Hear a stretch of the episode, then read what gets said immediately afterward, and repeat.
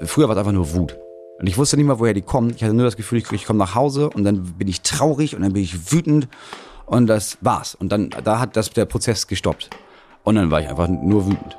Und dann habe ich irgendwann angefangen zu lernen, auch mit meiner Frau darüber zu sprechen, so dass wir abends da gesessen haben und gemerkt haben, ja, okay, du bist ja wütend, klar. Aber warum? Und das hat sehr lange gedauert, bis ich verstanden habe, was das ist. Wie hat sich diese Wut gezeigt? Also ich hatte immer schon das Gefühl, ich hätte gerne ein viel besseres Verhältnis zu meinen Eltern. Und aber auch diese, diese Trotzigkeit, als dass ich denke, ja, das ist nicht meine, ich bin das Kind, das ist nicht meine Verantwortung. Ich will, dass wir ein gutes Verhältnis haben, aber ich will mich da nicht drum kümmern müssen. Das ist eure Aufgabe. Mhm. Ja, das klappt wohl nicht so gut. ja, ich, also ich glaube, ich habe schon, ich möchte, würde gerne so ein bisschen rausfinden, warum bestimmte Sachen bei mir so sind, wie sie sind, wie das, ähm, warum ich so, ich habe sehr wenig Gefühle und ich weiß, dass der Satz nicht stimmt. Also ich habe eine Menge Gefühle, ich habe aber erstens nicht nur keine Ahnung, wie man die äußert, sondern ich habe nicht mal eine Ahnung davon, wie man die empfindet.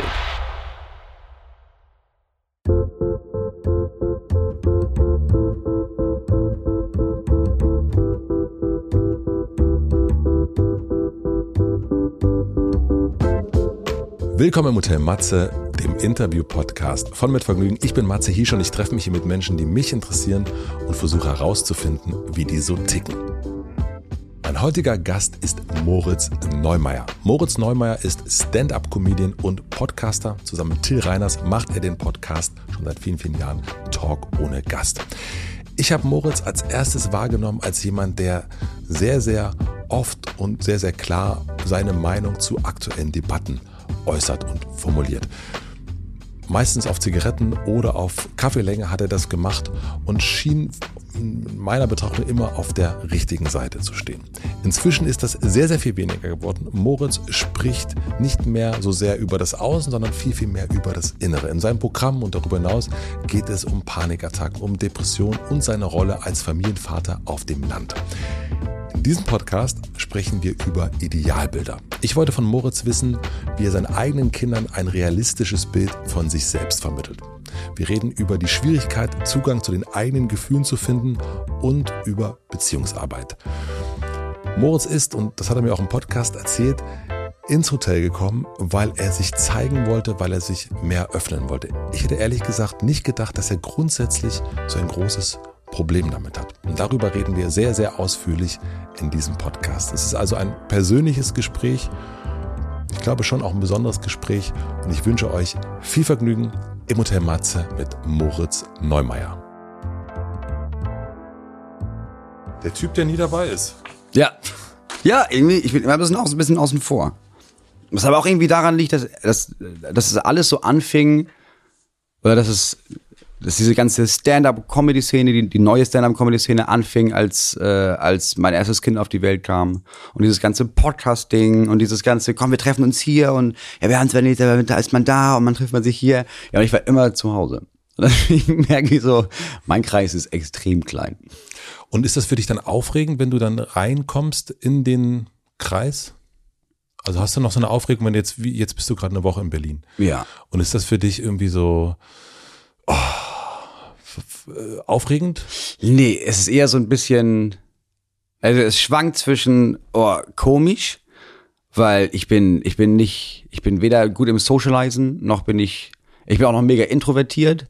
Also wenn ich nicht gerade irgendwie mich bemühe, ah, okay, ich bin jetzt hier dieser Arbeitsmoritz, ich habe diese Bühnenrolle, dann komme ich in diese Gruppen meistens nicht mal rein. Und dann im schlimmsten Fall gibt es diese Gruppe, alle unterhalten sich und ich sitze daneben und denke, ja, irgendwie, das ist auch ein bisschen merkwürdig jetzt. Oder aber es ist so ein ganz natürlicher Prozess, dass ich irgendwie denke, wenn ich zum Beispiel, wenn ich mit Till irgendwo zusammen bin, der ist in jedem Kreis, Till irgendwie, der kennt die alle, der kennt den und der ist und dies und dies. Und dann bin ich mit Till da, dann werde ich so automatisch da eingesogen und integriert. Das ist dann irgendwie ganz schön. Aber ich weiß ja auch immer, ja, heute noch und morgen fahre ich wieder in den Wald und dann bin ich wieder raus. Also für die meisten gehöre ich einfach nicht dazu. Ich bin so ein, so ein schemenhaftes Bild am Rande, aber ich gehöre bei den meisten Sachen einfach nicht dazu. Und ist das etwas, was du aber auch kultivierst und eigentlich magst? Das ist ja so ein, so ein Nicht-Dazugehören ist ja auch so eine, kann ja auch so eine Lebenseinstellung sein. Ne, dann müsste das cooler sein. Also dann, das, dann müsste ich, glaube ich, als Person noch verschlossener und, und uncooler sein. Dann müsste ich so jemand sein, wo Leute so Angst haben, ihn anzusprechen und so denken, nein, lass ihn mal in Ruhe. Letztes Mal hat er die Tür eingetreten, als ich im falschen Moment den Kaffee gebracht habe. Dann wäre es wiederum, dann wäre es kultiviert. Aber jetzt so denke ich, nee, irgendwie ist das, war ja meine Entscheidung ich weiß, dass ich auch nicht so bin. Also selbst wenn ich keine Kinder gehabt hätte und ich hätte versucht, in diese Kreise zu kommen, würde mir das so viel Lebensenergie rauben, dass ich dann wahrscheinlich denken würde, jetzt höre ich, ich höre auf, ich werde ich werd Postbote, ich kann das alles nicht mehr. Und jetzt so denke ich, nee, so ist es gut. Jetzt bin ich zu Hause und dann komme ich mal für drei Tage nach Berlin und habe das Gefühl von, uh, du kannst hier nachts noch essen. Und dann weiß ich aber auch, ja, morgen bin ich wieder zu Hause. Und der Typ, der jetzt vor mir sitzt, ist der extrovertierte Moritz? Mm, ja, so eine Mischform weil ich mich jetzt sehr bemühe, nicht dieser Moritz nur zu sein. Weil es, für mich ist er eigentlich auch uninteressant. Also dieser extrovertierte Moritz ist also das ist wie so eine, wie so eine Ritterrüstung, so ein Schutzpanzer, den ich aufsetze, um klarzukommen.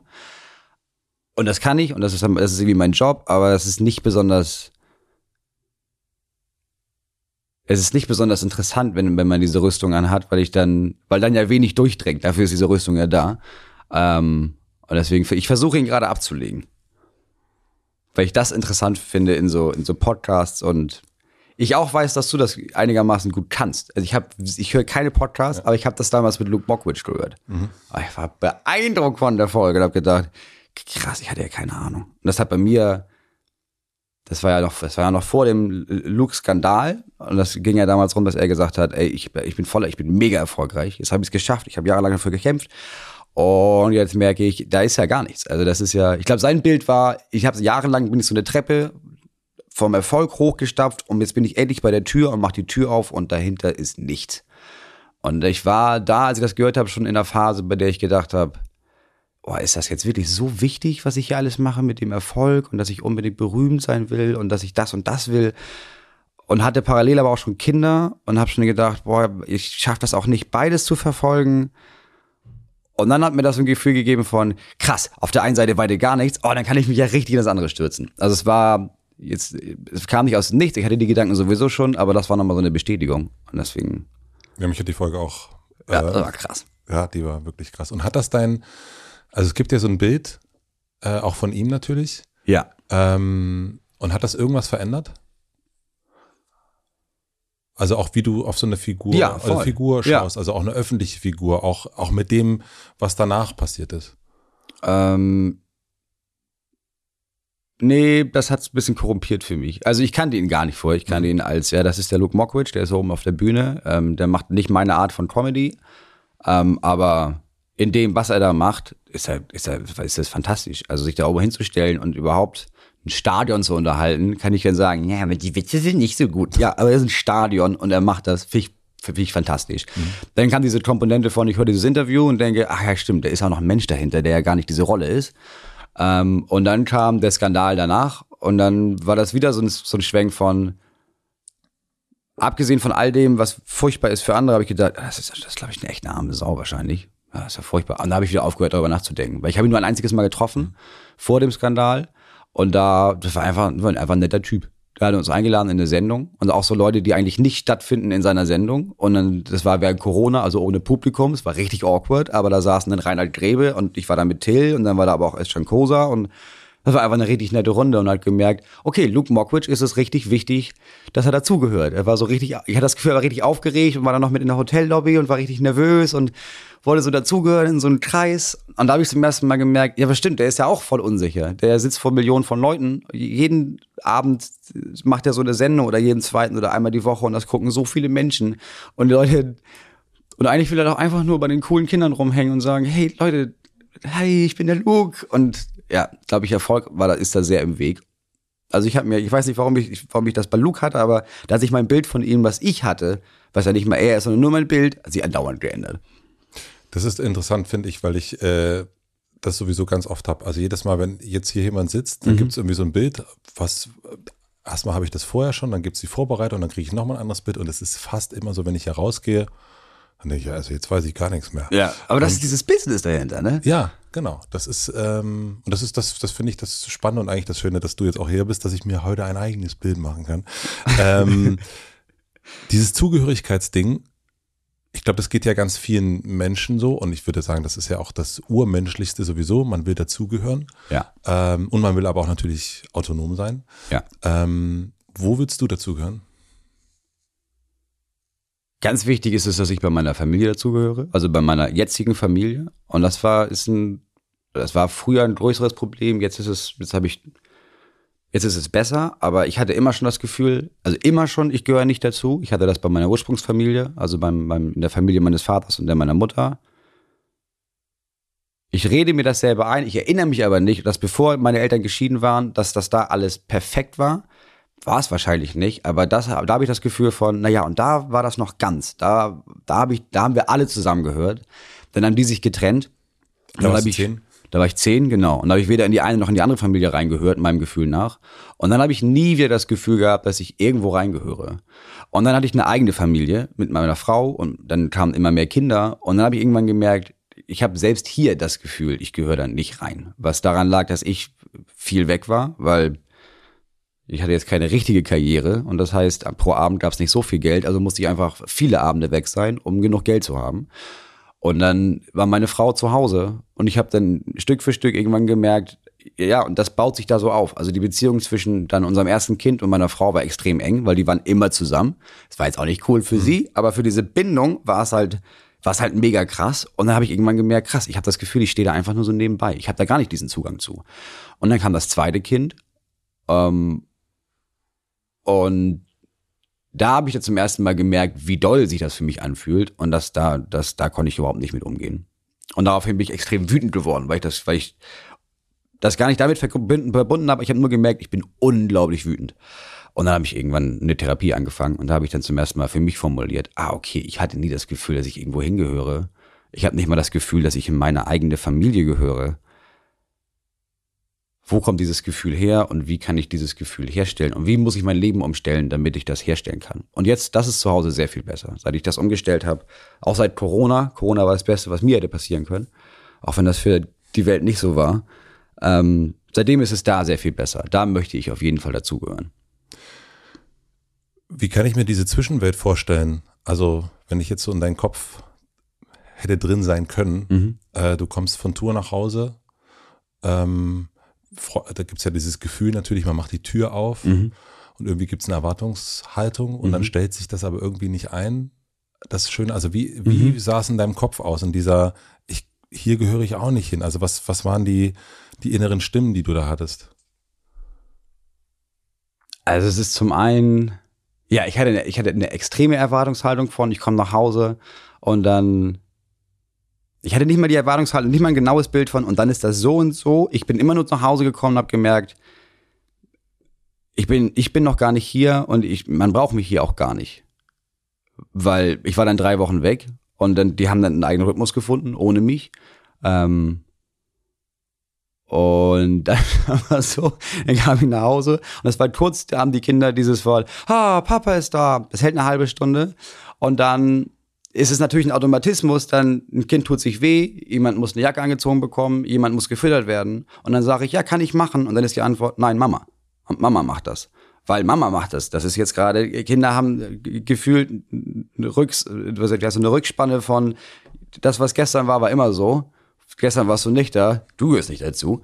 Äh, und dann bin ich jedes Mal innerlich zusammengebrochen.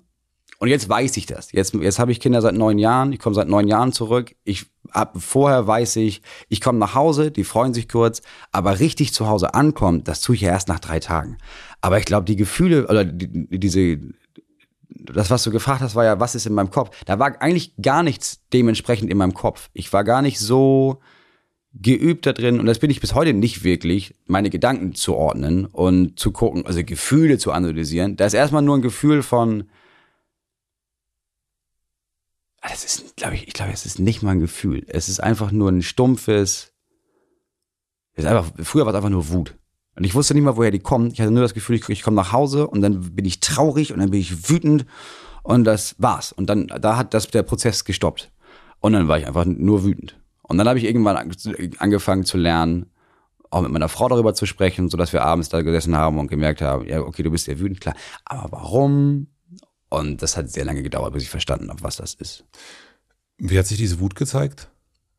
brüllen. Ähm, also ich glaube, das hat sich vor allem bei mir gezeigt, dass ich dann zu schnell überfordert war von Sachen und dann zu schnell ja, jetzt ist Brüllen klingt immer nach, ich brüll das Haus zusammen, aber also Brüllen fängt ja schon an bei, ich kann sagen, jetzt hör auf damit, oder ich kann sagen, jetzt hör auf. Das ist ja schon, das ist für, für ein Kind ist das schon Brüllen. Ähm, und vor allem, wenn das wie bei mir aus dem Nichts kommt, weil bei mir die Wut schon da ist und für das Kind fängt die Situation jetzt aber gerade erst an, ist das so ein, hä, was ist denn jetzt los? Warum ist er so wütend? Was ist los bei ihm? Ähm, und auch wie so ein, ich glaube, man, man, kann sich das vorstellen, wie so, als würde da immer sowas. Ich weiß jetzt, woher der Ausdruck, da brodelt Wut in mir kommt. Ja. Dass du einfach nur stehst, nichts ist, aber du hast das Gefühl in deinem, in deinem Inneren, das ist, das, das ist so ein bisschen warm und das, das rumpelt und man hat das Gefühl von, man sucht dann schon so Gründe, weil einfach nur so wütend sein kann man ja nicht und dann erfindet man so Gründe wie, also so auch so richtig alberne Sachen wie, äh, ich habe meine Frau hat ausgeschlafen, immer stehe ich morgens auf, immer muss ich das mit den Kindern morgens machen, wo man dann, wenn man nicht wütend ist, denkt, ja natürlich, das ist war immer schon der Deal. Sie steht nachts auf und dafür kann sie morgens eine Stunde länger schlafen. Aber wenn man in dieser irrationalen Wut ist, dann ist alles ungerecht. Ich, also, dass ich auch der Einzige bin, der das macht. Und das passiert alles nur in mir drin. Und dann kommt, dann kam immer der Moment, wo ich gemerkt habe, fuck, wenn die Kinder jetzt irgendwas machen, raste ich sofort aus. Sofort. Und, äh, und ich weiß jetzt schon, das wird irgendwas sein, wo die völlig überfordert damit sind, weil das überhaupt nicht schlimm war, was die gemacht haben, weil das völlig ohne Vorwissen dererseits passiert. Und ich jetzt schon weiß, dass das passiert und ich jetzt schon nicht will, dass das passiert und ich jetzt schon weiß, die Frage ist nicht, ob das passiert, sondern wie lange kann ich das zurückhalten, aber ich weiß, dass das passiert. Und dann tat es mir quasi leid, dass ich die anschnauzen werde, bevor ich die angeschnauzt habe. Aber es war so eine ausweglose Situation von, ich weiß, dass das passiert und ich kann da nichts gegen tun. Und dann war das einfach nur eine furchtbare Hilflosigkeit. Und danach die Traurigkeit? Und dann stand schon die Traurigkeit und danach, nach dem Brüllen, ja, dann einfach nur Traurigkeit und ein krasses Gefühl von Versagen diesen Kindern gegenüber, mir gegenüber, meiner Frau gegenüber, aber vor allem auch mir gegenüber. Ja, und da hat Therapie sehr geholfen. Du hast erst gesagt, du hast es umgestellt, äh, was, ja. ich, was ich in sehr so handwerklichen, äh, handwerkliche Umschreibung des Ganzen ja. äh, äh, finde. Was war denn vor dem Umstellen? Also wann, was war der Moment, als du gemerkt hast, okay, das ist jetzt hier ich, ich muss es umstellen oder umstellen lassen, weil das ist hier ist alles so verrückt, ähm, dass es nicht tragbar ist unter Umständen. Ja, ähm, ja, aber es klingt immer nach nicht, also es klingt immer, ich glaube, wenn man das hört, denkt man, oh, dann hat er die Kinder vermöbelt oder so. Nein, nein, ich meine das. Ähm, ja, genau, aber das, das sehr genau, aber das, das gehört dazu, das ist das Absurde. Also ich habe nie, ich bin, ich war nie ein Tyrann, ich habe mir ist nie die Hand ausgerutscht, ich habe nie ich habe nie die Kinder. Ich glaube, wenn man das von außen, wenn man das von außen betrachtet, würde man denken, und das habe ich damals auch nicht verstanden, von außen betrachtet, würde man denken, ja gut, aber das sind halt Eltern. Also das ist halt, aber das ist man überfordert und dann wird man ein bisschen laut. Also das kann man ja nicht durch, das kann man ja nicht nicht machen. Wer ist so? Das war aber nicht meine Wahrnehmung. Meine Wahrnehmung war, ich, ich, ich das, ich kann das gar nicht. Ich verkack das alles. Dass die Kinder eigentlich, man muss, man muss sie mir nicht wegnehmen, aber boah, alter Moritz, du bist schon einer der schlechtesten Väter überhaupt. Das war mein Selbstbild. Und ähm, in der Therapie, also so, nee, und der, der Punkt, warum ich Therapie gemacht habe, waren verschiedene. Einmal habe ich gemerkt, ähm, dass ich meinen Sohn angebrüllt habe wegen irgendwas. Das war auch, muss ich jetzt im Nachhinein sagen, war jetzt nicht unbegründet. Also äh, kam jetzt nicht aus dem Nichts. Aber was ich bei ihm gesehen habe, war ähm, allein durch die Tatsache, dass ich stand und ich glaube, er saß irgendwo, habe ich zu ihm runtergebrüllt und ich habe gesehen, wie er so zurückwich. Dann habe ich gemerkt, krass, das ist, das, ist, das ist wirklich bedrohlich. Also aus seiner Perspektive, der hatte wirklich Angst. Und dazu kam, dass ich, äh, dass es anfing, dass ich Panikattacken hatte. Also dass ich, dass ich irgendwo saß und gemerkt habe, ja, wer eine Panikattacke schon mal hat, weiß, was eine Panikattacke ist. Dass ich kurz das Gefühl hatte, ich weiß nicht, was los ist. Ähm, mein Kreislauf kollabiert, ich kann nicht aufhören zu denken, ich, ich schwitze, mein, ich merke mein eigenes Herz pochen und ich habe das Gefühl, fuck, ich glaube, ich sterbe. Ich weiß nicht, wie das aufhört. Hoffentlich hört das, hört das irgendwie auf. Vielleicht auch nicht. Vielleicht bin ich jetzt gleich tot. Ähm, und das hatte ich. Und das kam mir vor Zu wie Hause? Stunden zu Hause. Und Während deine Frau, wo war die? ähm, drin. Ja, das, die waren drin mit den Kindern und ich war kurz draußen. Ich habe irgendwie ein Telefonat geführt. Irgendwas für die Arbeit. Irgendwas mit meiner, Agentur, mit meiner damaligen Agentur. Und habe dann aufgelegt und gemerkt, okay, irgendwie irgendwas ist komisch und mir ist schwindelig und alles dreht sich und es hört nicht wieder auf. Und ich glaube, das waren vielleicht, weiß nicht, das waren ein paar Minuten. Hat sich angefühlt wie Stunden. Und dann bin ich reingegangen und habe meiner Frau gesagt, ich hatte eine Panikattacke, ich muss mich kurz hinlegen. Und sie meinte, um Gottes Willen, ja, leg dich kurz hin. Und dann habe ich dreieinhalb Stunden geschlafen und bin aufgewacht. Und da habe ich gemerkt, ja, okay, also ich kann das, das- wenn das, das, das hat sich angefühlt wie, okay, das ist die nächste Stufe. Du hast dich jetzt um die Stufen davor nicht gekümmert. Du wusstest in deinem Hinterkopf, ja, müsste man sich mal darum kümmern. Ja, mache ich dann später, mache ich dann später. Das ist die nächste Stufe.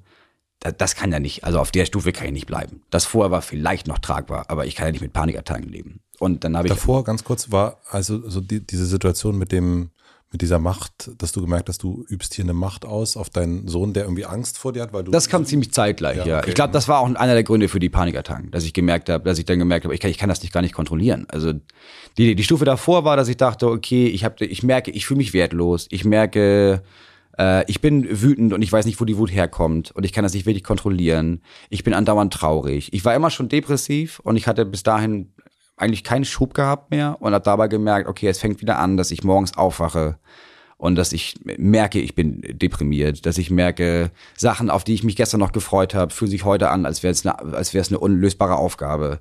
Ich muss mich wirklich überregen, aufzustehen. Der einzige Grund, warum ich aufstehe, ist, weil mein Sohn zum vierten Mal sagt, ich habe Hunger und ich war, Gott, ich, kann, ich muss was essen.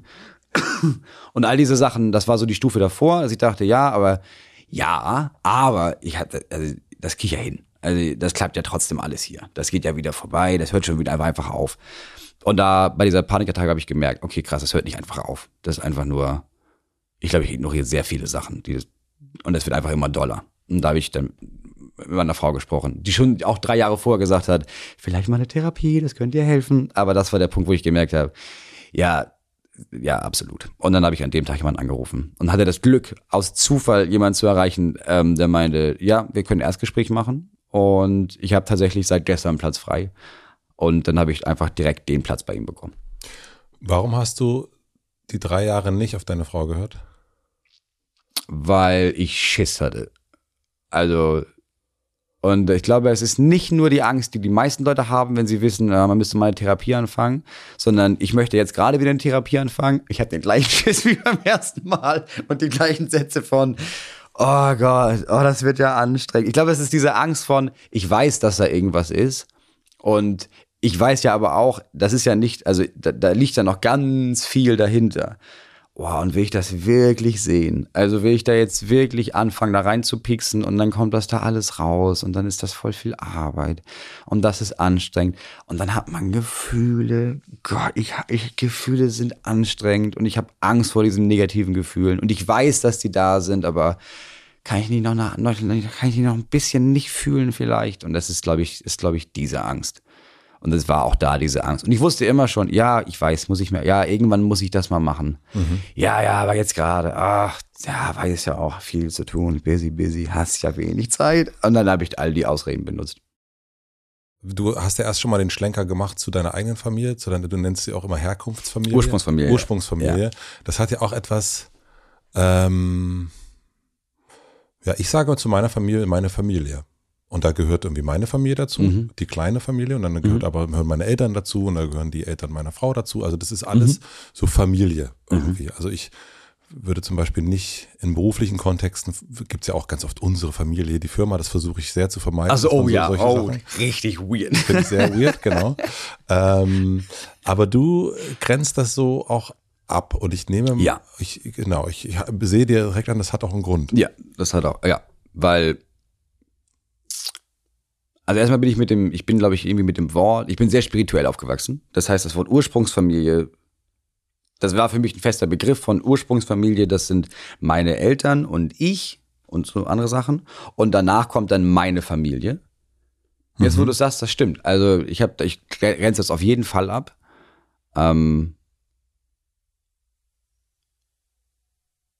ja, weil das für mich, ich glaube, ich, also ich glaube, ein Ziel meiner Familie jetzt mit meiner Frau Würdest du die als Kernfamilie jetzt bezeichnen? Ist auch ein komisches Wort, finde ich. Ja, es, es glaube ich, bei uns früher, also es, es heißt dann Kernfamilie, aber das finde ich ein richtig, das ist ein richtig merkwürdiges Wort, ja. weil ich dann merke, nee, das ist meine, das ist meine Familie. Aber, wenn, aber das stimmt, weil ich sage, meine Familie und ganz viele Menschen haben das mit, ja, aber zur Familie gehören ja auch dann die Eltern und sowas. Nee, das ist nicht meine Familie. Meine Familie sind meine Frau und ich und drei Kinder. Und ich glaube, weil, ähm, weil ich immer schon so Angst vor Übergriffigkeit hatte, also von zum Beispiel von meiner Ursprungsfamilie oder auch von, wahrscheinlich auch von der Familie meiner Frau, denke ich mir, nee, nee, nee, nee, das sind wir hier und dann sind da noch andere Leute und das ist auch irgendwie meine Familie, aber das ist ein anderes, das ist ein anderes Wort. Das ist irgendwie ein bisschen wie so eine Baumrinde, ne? Also das ist der engste Baumkreis ja. und dann Genau, außenrum, genau, außenrum sind da noch Leute mhm. und die sind auch wichtig und das ist auch gut und mit denen versuche ich auch klarzukommen, aber das ist nicht meine Familie. Also das ist, das ist auch, das ist eine andere Familie. Mhm. Ja, und ich, das trenne ich, das trenne ich eindeutig. Ich glaube auch darum, deswegen, weil ich denke, ich glaube, es ist immer noch diese Wut eines Zehnjährigen, dass ich denke, naja, ich hatte eine Familie und dann war ich zehn und dann war die kaputt. Und danach hatte ich für mich, das war keine Familie mehr. Das waren dann, das war korrumpierte Familien. Das waren dann nicht mehr meine Mutter, mein Vater und meine Geschwister, sondern, naja, die hatten dann neue PartnerInnen und die waren auch völlig okay, aber das waren ja jetzt, ja, ich mir nicht ausgesucht, die waren ja, die waren ja dann da und dann hatten die auch noch Kinder, mit denen hatte ich ja auch das, die habe ich mir sowieso nicht ausgesucht und ich habe immer schon mit dem Gefühl gelebt von, naja, ich habe dann ja, ich habe ja keine Familie mehr. Das ist ja dann vorbei. Und ist es ein Gefühl von, ich werde dann nicht mehr genug gesehen oder also was, also ich bin in einer, also meine Eltern sind noch zusammen mhm. ähm, und ich also ich, ich kenne das sozusagen nicht, ne, dass man in einem mhm. dann so ein plötzlich Patchwork-System äh, aufwächst oder aufwachsen ja. muss und man ist ja plötzlich in einer anderen Situation, als man die eigentlich will. Auf der anderen Seite ist es aber auch so, wo ich denke, bei mir auch, naja, also ich weiß gar nicht, ist, was ist denn jetzt besser? Also diese zusammen und es ist auch nicht immer so dolle, aber ähm, mhm. und es gibt ja viele ähm, Eltern, die sich scheiden lassen, die sich neu, die neue Partner, Partnerin finden ja. und so weiter. Aber was ist dein, es hört sich auch so ein bisschen wütend an. Ähm, was, was war das, was du nicht mehr gekriegt hast, was du vorher hattest? Mm, ich glaube, dadurch, dass ich der Älteste war, von, wir waren insgesamt acht Kinder. Wenn man jetzt alle zusammenzählt, die haben nie zusammen gewohnt, aber dann war hier noch einer und da noch eine. Äh, und dann kam da noch jemand dazu. Und ich war der Älteste und ich glaube, ich habe mich in beiden Familien so ein bisschen zurückgenommen, weil ich gemerkt habe, okay, aber einmal sind ja äh, echt viele Leute auf einmal und alle haben Platz und da waren auch noch Kinder dabei, wo ich das Gefühl hatte, okay, bei denen ist irgendwas, da läuft richtig was schief, die brauchen noch mehr Aufmerksamkeit. Und dann gab es andere Kinder, die dafür gesorgt haben, dass sie Aufmerksamkeit haben, indem sie einfach, weiß ich nicht, bestimmte Teile des Familiens, Familienlebens einfach sabotiert haben und gesagt haben, nee, jetzt guck mal, ich baue jetzt die und die Scheiße und das, jetzt muss das nicht um mich gehen. Mhm. Und so habe ich Stück für Stück immer, habe ich mich da immer so ein bisschen mehr rausgezogen und habe auch bin einfach eher, glaube ich, so einen Schritt zurückgegangen und habe gesagt, naja, also das, ja, die brauchen jetzt ein bisschen mehr Platz als ich, naja, dann müssen die wohl ein bisschen Platz mehr haben. Und war immer schon, glaube ich, auch so ein eigenbrötlerisches Kind. Und das wurde dann einfach immer extremer und bin dann einfach immer weiter aus diesen beiden Familien so raus. Und war mein, glaube mein Hauptziel war einfach nur, ey, lass mich einfach immer meine Ruhe haben. Kann ich nicht wieder einfach meine Ruhe haben? Und ähm, in dem Haus meines Vaters wurde mir das zum Beispiel sehr gegeben. Ich glaube, der war ganz froh, dass ich dann einfach ich war recht unkompliziert meistens. Also du hast ich. gefallen im unkomplizierten. Ich war einfach nicht da. Ich war in meinem Zimmer. Mhm. Und dann war ich einfach da. Und dann habe ich mich da einfach mit Sachen beschäftigt. Aber das war, da gab es dann keinen großen Streit, sondern mhm. ja, entweder ich war weg bei Freunden oder ich war im Zimmer. Ich habe einfach meine Ruhe gehabt. Aber deswegen habe ich, gehörte ich da auch nicht so richtig dazu. Weil er hat dann angefangen, sich eine neue Familie zu bauen mit einer neuen Frau. Und dann hatten die noch ein neues Kind zusammen. Und da habe ich gedacht, na gut, okay, jetzt zieht die ihr Ding durch ja, dann wohne ich halt mit bei denen, aber so richtig gehöre ich da auch nicht dazu. Und dann habe ich weder da noch da dazu gehört. Und deswegen ist, glaube ich, dieses Familie, ich weiß nicht mehr, wie das, das war für mich nicht das Gefühl von Familie. Ich hatte mal das Gefühl von, ja, aber so soll das ja nicht sein. Also das irgendwie ist das, das fühlt sich nicht an wie Familie. Und jetzt fühlt sich das für mich extrem an wie Familie. Und ich glaube, deswegen unterscheide ich auch so sehr zwischen dieser Ursprungsfamilie, dieses Chaos da mhm. und das, was wir jetzt versuchen und hoffen, dass das funktioniert. Was meinst du mit, ich bin spirituell aufgewachsen? Ähm, meine Mutter ist sehr, ja, ja, spirituell umfasst für mich so ganz viele verschiedene Richtungen, aber das war so, die hat sehr viele Sachen ausprobiert und gelesen und dann kam immer noch was Neues dazu und vielleicht, also, also das fängt an bei Homöopathie und bei Bachblüten und geht weiter mit dem I Ging, mhm. ähm, wenn Leute, fast Leute das kennen, Kinologie, sehr viel HeilpraktikerInnen, ähm, Familienstellen, äh, Engelskarten, Buddhismus, ja, also alle, ich bin aufgewachsen mit so bestimmten Sachen, die, war, die für mich normal waren, bei denen ich keine Ahnung hatte. Also ich, ich, mir war schon klar, es gibt richtige Ärzte und Ärztinnen, aber da war ich nicht. Ich war bei HeilpraktikerInnen. Also es gab auch Medikamente, aber ja, nur, also eigentlich nicht. Also wenn da jemand kommt und sagt, naja, wenn er jetzt Antibiotikum nicht nimmt, stirbt er, ja gut, dann was soll man machen, dann geht er ein Antibiotikum. Aber ansonsten gibt's ja nichts, was nicht auch ein paar Kügelchen retten können. Ähm, und für mich war auch klar, dass natürlich, dann gibt's eine Wiedergeburt. Also ziemlich eindeutig, du hast verschiedene Leben und es gibt frühere Leben und in deinem, du versuchst äh, in diesem Leben irgendwas zu lernen. Ich weiß ja nicht was, aber kannst du auch rausfinden, wenn du genug meditierst und so und dann versuchst du das zu schaffen und dann stirbst du und dann machst du das nächste Leben. Und das war klar, da habe ich nicht dran gezweifelt. Und dann ähm, gibt es verschiedene Hilfsmittel wie Numerologie. Ach, es gibt so viel, kann man alles machen. Ähm, und was davon ist, Engelskarten. Was davon ist es für dich noch? Was davon ist für dich noch vom Wert? Absolut nichts davon. Also das hat dafür gesorgt, dass ich, und zwar recht spät, also gibt es ja so Leute, die dann so, als ich 15 war, nein, mit 15 habe ich da noch, habe ich das gar nicht hinterfragt. dann gibt es Leute, die sagen, ja, als wenn man da auszieht mit, mit 19. Nee, habe ich, da war es im Hintergrund, da habe ich nicht drüber nachgedacht. Und dann gab es irgendwann einen Punkt, wo ich gemerkt habe, auch wenn ich da nicht bewusst dran denke, das habe ich ja trotzdem nie hinterfragt. Ähm, und ich glaube, das erste Mal, dass ich das so richtig wahrgenommen habe, war, dass äh, ich zu Hause war und ich war schon mit meiner Frau zusammen. Das erste Kind war noch nicht geboren. Das heißt, wir waren recht frisch zusammen anscheinend. Und meine Mutter war da an meinem Geburtstag. Und ich habe gesagt, oh, ich habe so Kopfschmerzen. Und dann meinte sie, ja, nimm noch, ja, nimm noch eine Tablette, hier Aspirin oder, oder so. Und ich meine, wie Kopfschmerztabletten? Also man, die sind ja, nee, nee, nee, nee, Kopfschmerztabletten nimmt man ja nicht, weil die sind ja schlecht. Man nimmt ja keine Kopfschmerztabletten. Und dann meinte sie, hä, das ist ja albern, nehme ich ja seit Jahren. Also, das ist ja jetzt, hab ich immer auch gemerkt, ist ja Quatsch, du kannst einfach die nehmen und hast keine Kopfschmerzen mehr. Und da habe ich gedacht, okay, ich habe in meinem Leben lang, habe ich Kopfschmerzen ausgehalten und das nie hinterfragt, weil meine Mutter irgendwann gesagt hat, man nimmt keine Kopfschmerztabletten, sondern das hat andere Gründe und mhm. dann kann man da, ich weiß nicht, was das dann war, kann man so grüblich hinnehmen. Und da habe ich da gesessen und gedacht, das war krass, dass ich tatsächlich jetzt erst merke, dass ich nie auch in meinem ganzen Leben eine Kopfschmerztablette genommen habe, weil meine Mutter in einem Nebensatz irgendwann vor 20 Jahren, 10 Jahren, 20 Jahren gesagt hat, nee, das nehmen wir nicht. Und sie jetzt seit Jahren das nimmt und ich das immer noch weiter durchziehe. Ist das noch woanders so? Und dann habe ich da hingeguckt und gemerkt, ja, das sind wohl einige Stellen. Ja, und dann habe ich Stück für Stück bin ich all diese Sachen durchgegangen und habe gedacht, okay, aber okay, das glaube ich.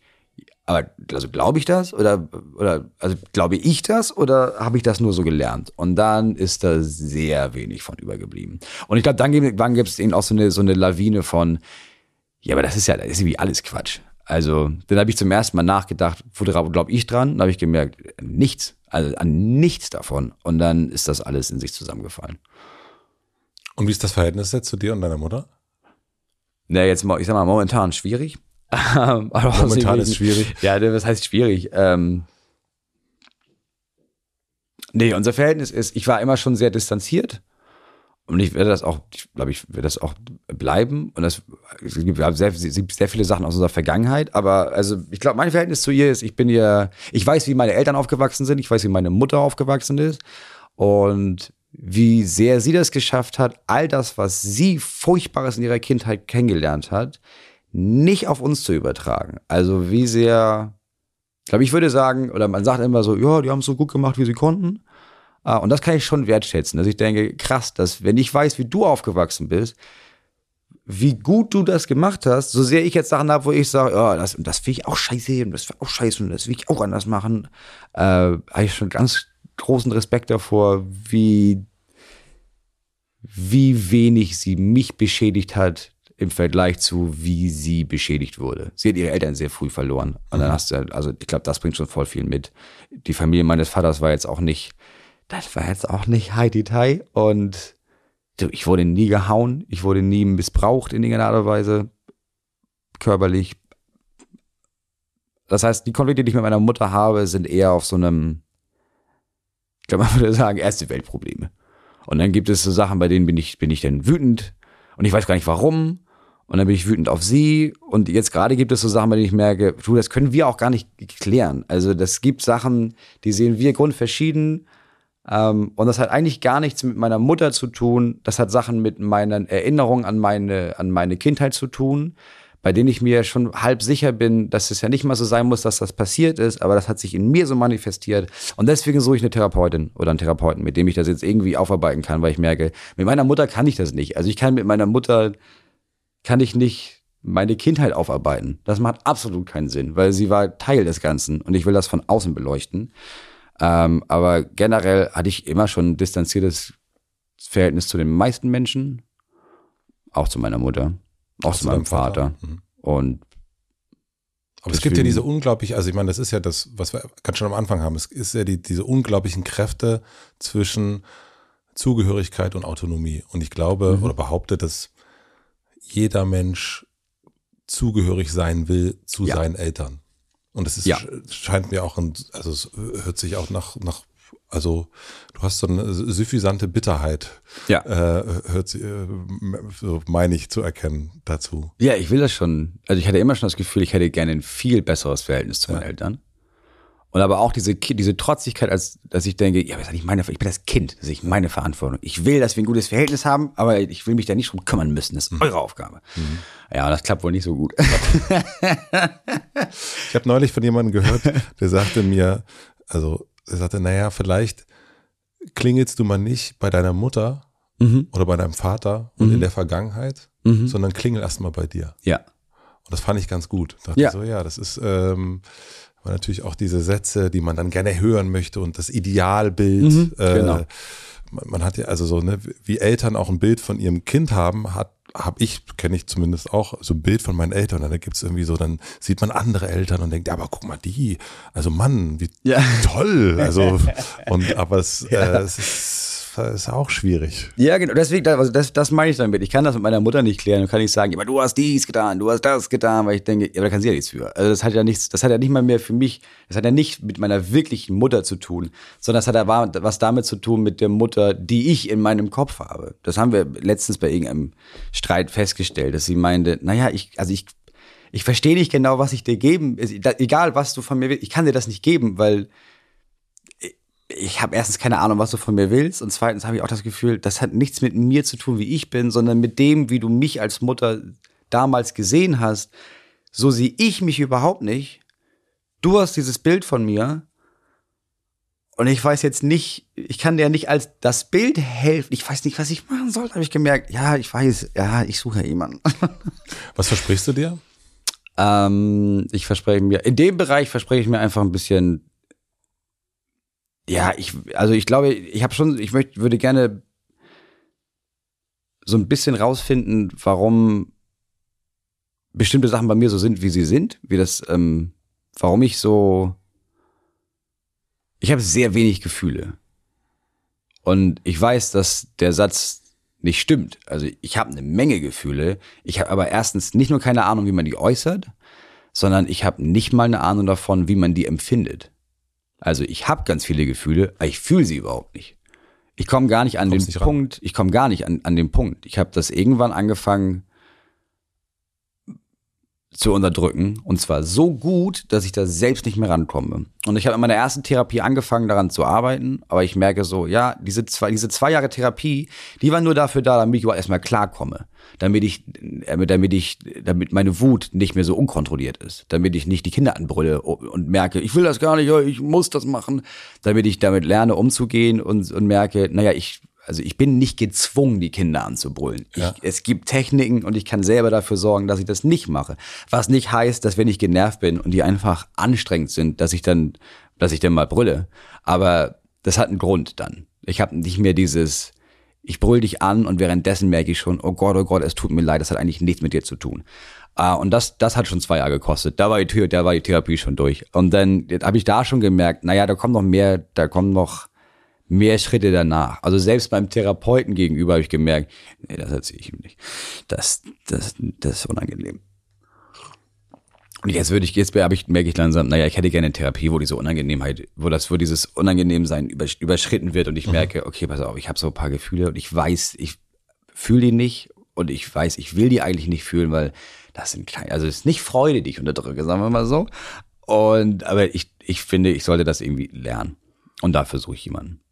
Ich habe ähm, das auch durch sowas wie Spiritualität gelernt. Mhm. Also vielleicht ist es. Ähm, das ist jetzt zu schnell abgefahren. Da bin ich zu sehr. Nee, nee, aber es ist vielleicht auch so eine. Ähm, deswegen sage ich das, weil es, es gibt ja manchmal so ähm, will man etwas so richtig kacke finden oder findet etwas kacke, weil das verbunden ist mit jemand anderem oder mit einer Verletzung in der Vergangenheit oder mhm. was auch immer und so. Also, und ich glaube, dass es natürlich auch nochmal einen Unterschied gibt zwischen Spiritualität und Esoterik.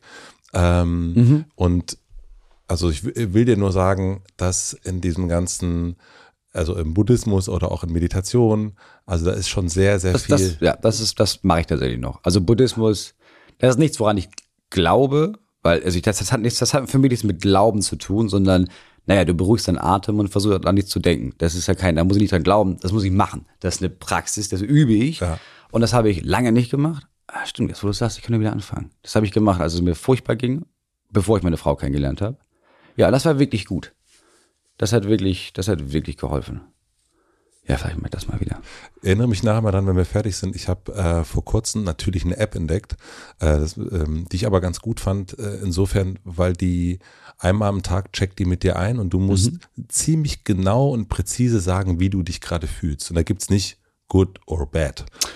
Uh, das ist eine geile Idee. Und das ist irgendwie ganz, also ich sitze da auch immer davor, es ist so, hm. Mhm. Und dann muss ich wirklich mit mir einchecken. Ich lasse immer mittags um zwölf kommt das einmal und mhm. dann ah, okay, wie bin ich jetzt eigentlich gerade drauf? Und das hilft mir so ein bisschen auch nochmal andere Wörter zu finden mhm. und nochmal, oder beziehungsweise wirklich genauso, nee, was ist es jetzt ganz genau? Ja. Und ähm, weil das ist eigentlich, wie geht's? Gut. Ja. Alles klar? Ja. Ja. Äh, und das ist okay. Ist okay. Ja. Wenn es okay, schlimm? Nee. Nee. Okay, dann, dann ist ja gut. Ja, ja, ja das und, stimmt. Ähm, das sage ich dir nachher noch. Das finde ich gut, ja. Ja, ich lerne das gerade mit meinem, oder also mein ältester Sohn ist neun mhm. und bei dem fängt das jetzt an, dass wir, dass, dass wir da zu Hause saßen und gemerkt haben, ah krass, okay, der hat gar nicht, bei ihm fängt das auch schon an, dass er gar nicht, oder dass, es, dass er jetzt, jetzt könnte er lernen, für diese Gefühle so Nuancen für den Ausdruck zu empfinden und nicht, ja, wütend, sondern, ja gut, okay, aber da gibt es da sehr viele Facetten von. Mhm. Genau, deswegen habe ich äh, angefangen oder haben angefangen, dass wir so Bücher zu Hause haben, also in Kindersprache und ich gemerkt habe, ja, das hilft mir auch. Also so wirklich diese Kindersprache, dieses ganz einfache von, ja, Wut, das ist schon mal gut. Jetzt gibt es diese verschiedenen Sachen und ich nur das vorlese und denke, ja, stimmt, ja, das ist gar nicht, gar nicht schlecht. So verstehe ich es auch. Also es ist wirklich, als wäre ich ein Kind, das das nochmal lernen muss. Wie vermittelst du deinen Kindern ein realistisches Bild von dir? Was meinst du mit realistisches Bild? Naja, du hast ja scheinbar kein realistisches Bild von deiner Mutter gehabt. Mhm. Und, und da, du hast, du, du denkst Sachen oder du hast Sachen auf sie projiziert, die gar nicht stimmen.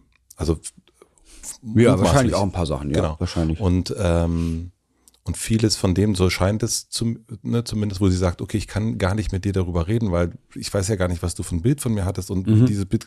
Und jetzt ähm, scheint es ja so zu sein, dass du eben auf der Suche bist nach, ähm, naja, also nach äh, therapeutischer Unterstützung, mhm. die dir dabei hilft, so ein bisschen zu gucken, okay, was ist denn eigentlich, wie, wie macht man das unter Umständen? Also wie, wie kann ich mein, mein Bild äh, vielleicht verändern oder äh, klarer ah, ziehen? Okay. Ja, ich gar, ja, ich glaube, ich würde gar nicht das Bild verändern, sondern ich merke, okay, also mich hat extrem meine Kindheit geprägt. Ja. Äh, und ich kann nicht meine Mutter fragen, wie war das? Aber das hat dann nichts damit zu tun, wie ich das wahrgenommen habe. Und deswegen brauche ich quasi jemanden, der mit mir an meiner Kindheit arbeitet mit dem Bild von meiner Mutter, das ich habe. Ja, ja, genau. Ich glaube gar, ich weiß nicht, ob das nicht immer entsteht. So ein, so ein, es gibt ja auch so ein idealisiertes Bild, ne? Also so, äh, mein Sohn ist zehn und ich bin aktuell auf jeden Fall noch, Ja, noch ja, super. du bist ich der bin, absolute ich bin Shit super. Ich Ja, bin klar. super. Aber ich Genau, ahne bist du so in zwei, drei Jahren wird's, könnte es Genau, und dann gibt es ja irgendwann aber auch den Punkt, wo das Pendel umschwenkt und du bist einfach nur scheiße. Du bist einfach der richtig scheiße. Typ, ja. Genau. Das heißt, ich glaube, dieses Bild ist ja nie wirklich realistisch. Genau. Das heißt, ich sage, ich versuche das eigentlich, ich versuche das glaube ich gar nicht. Also ich, ich versuche jetzt, ich versuche schon meinen Kindern, also ich ist jetzt nicht, ich bin jetzt nicht auf der Bühne zu Hause. Ich versuche, ich spiele jetzt nicht so eine Rolle als, oh, ich bin der Vater. Aber ich glaube, ich versuche schon den, den Kindern zu verdeutlichen, warum ich zwischendurch so bin, wie ich bin.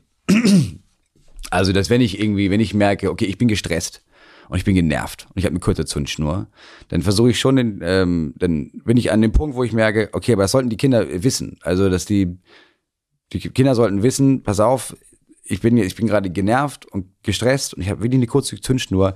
Das hat nichts mit euch zu tun, sondern ich habe, äh, weiß ich nicht, ich bin, ich habe, ich musste arbeiten und das fand nervig, ist alles nicht geklappt.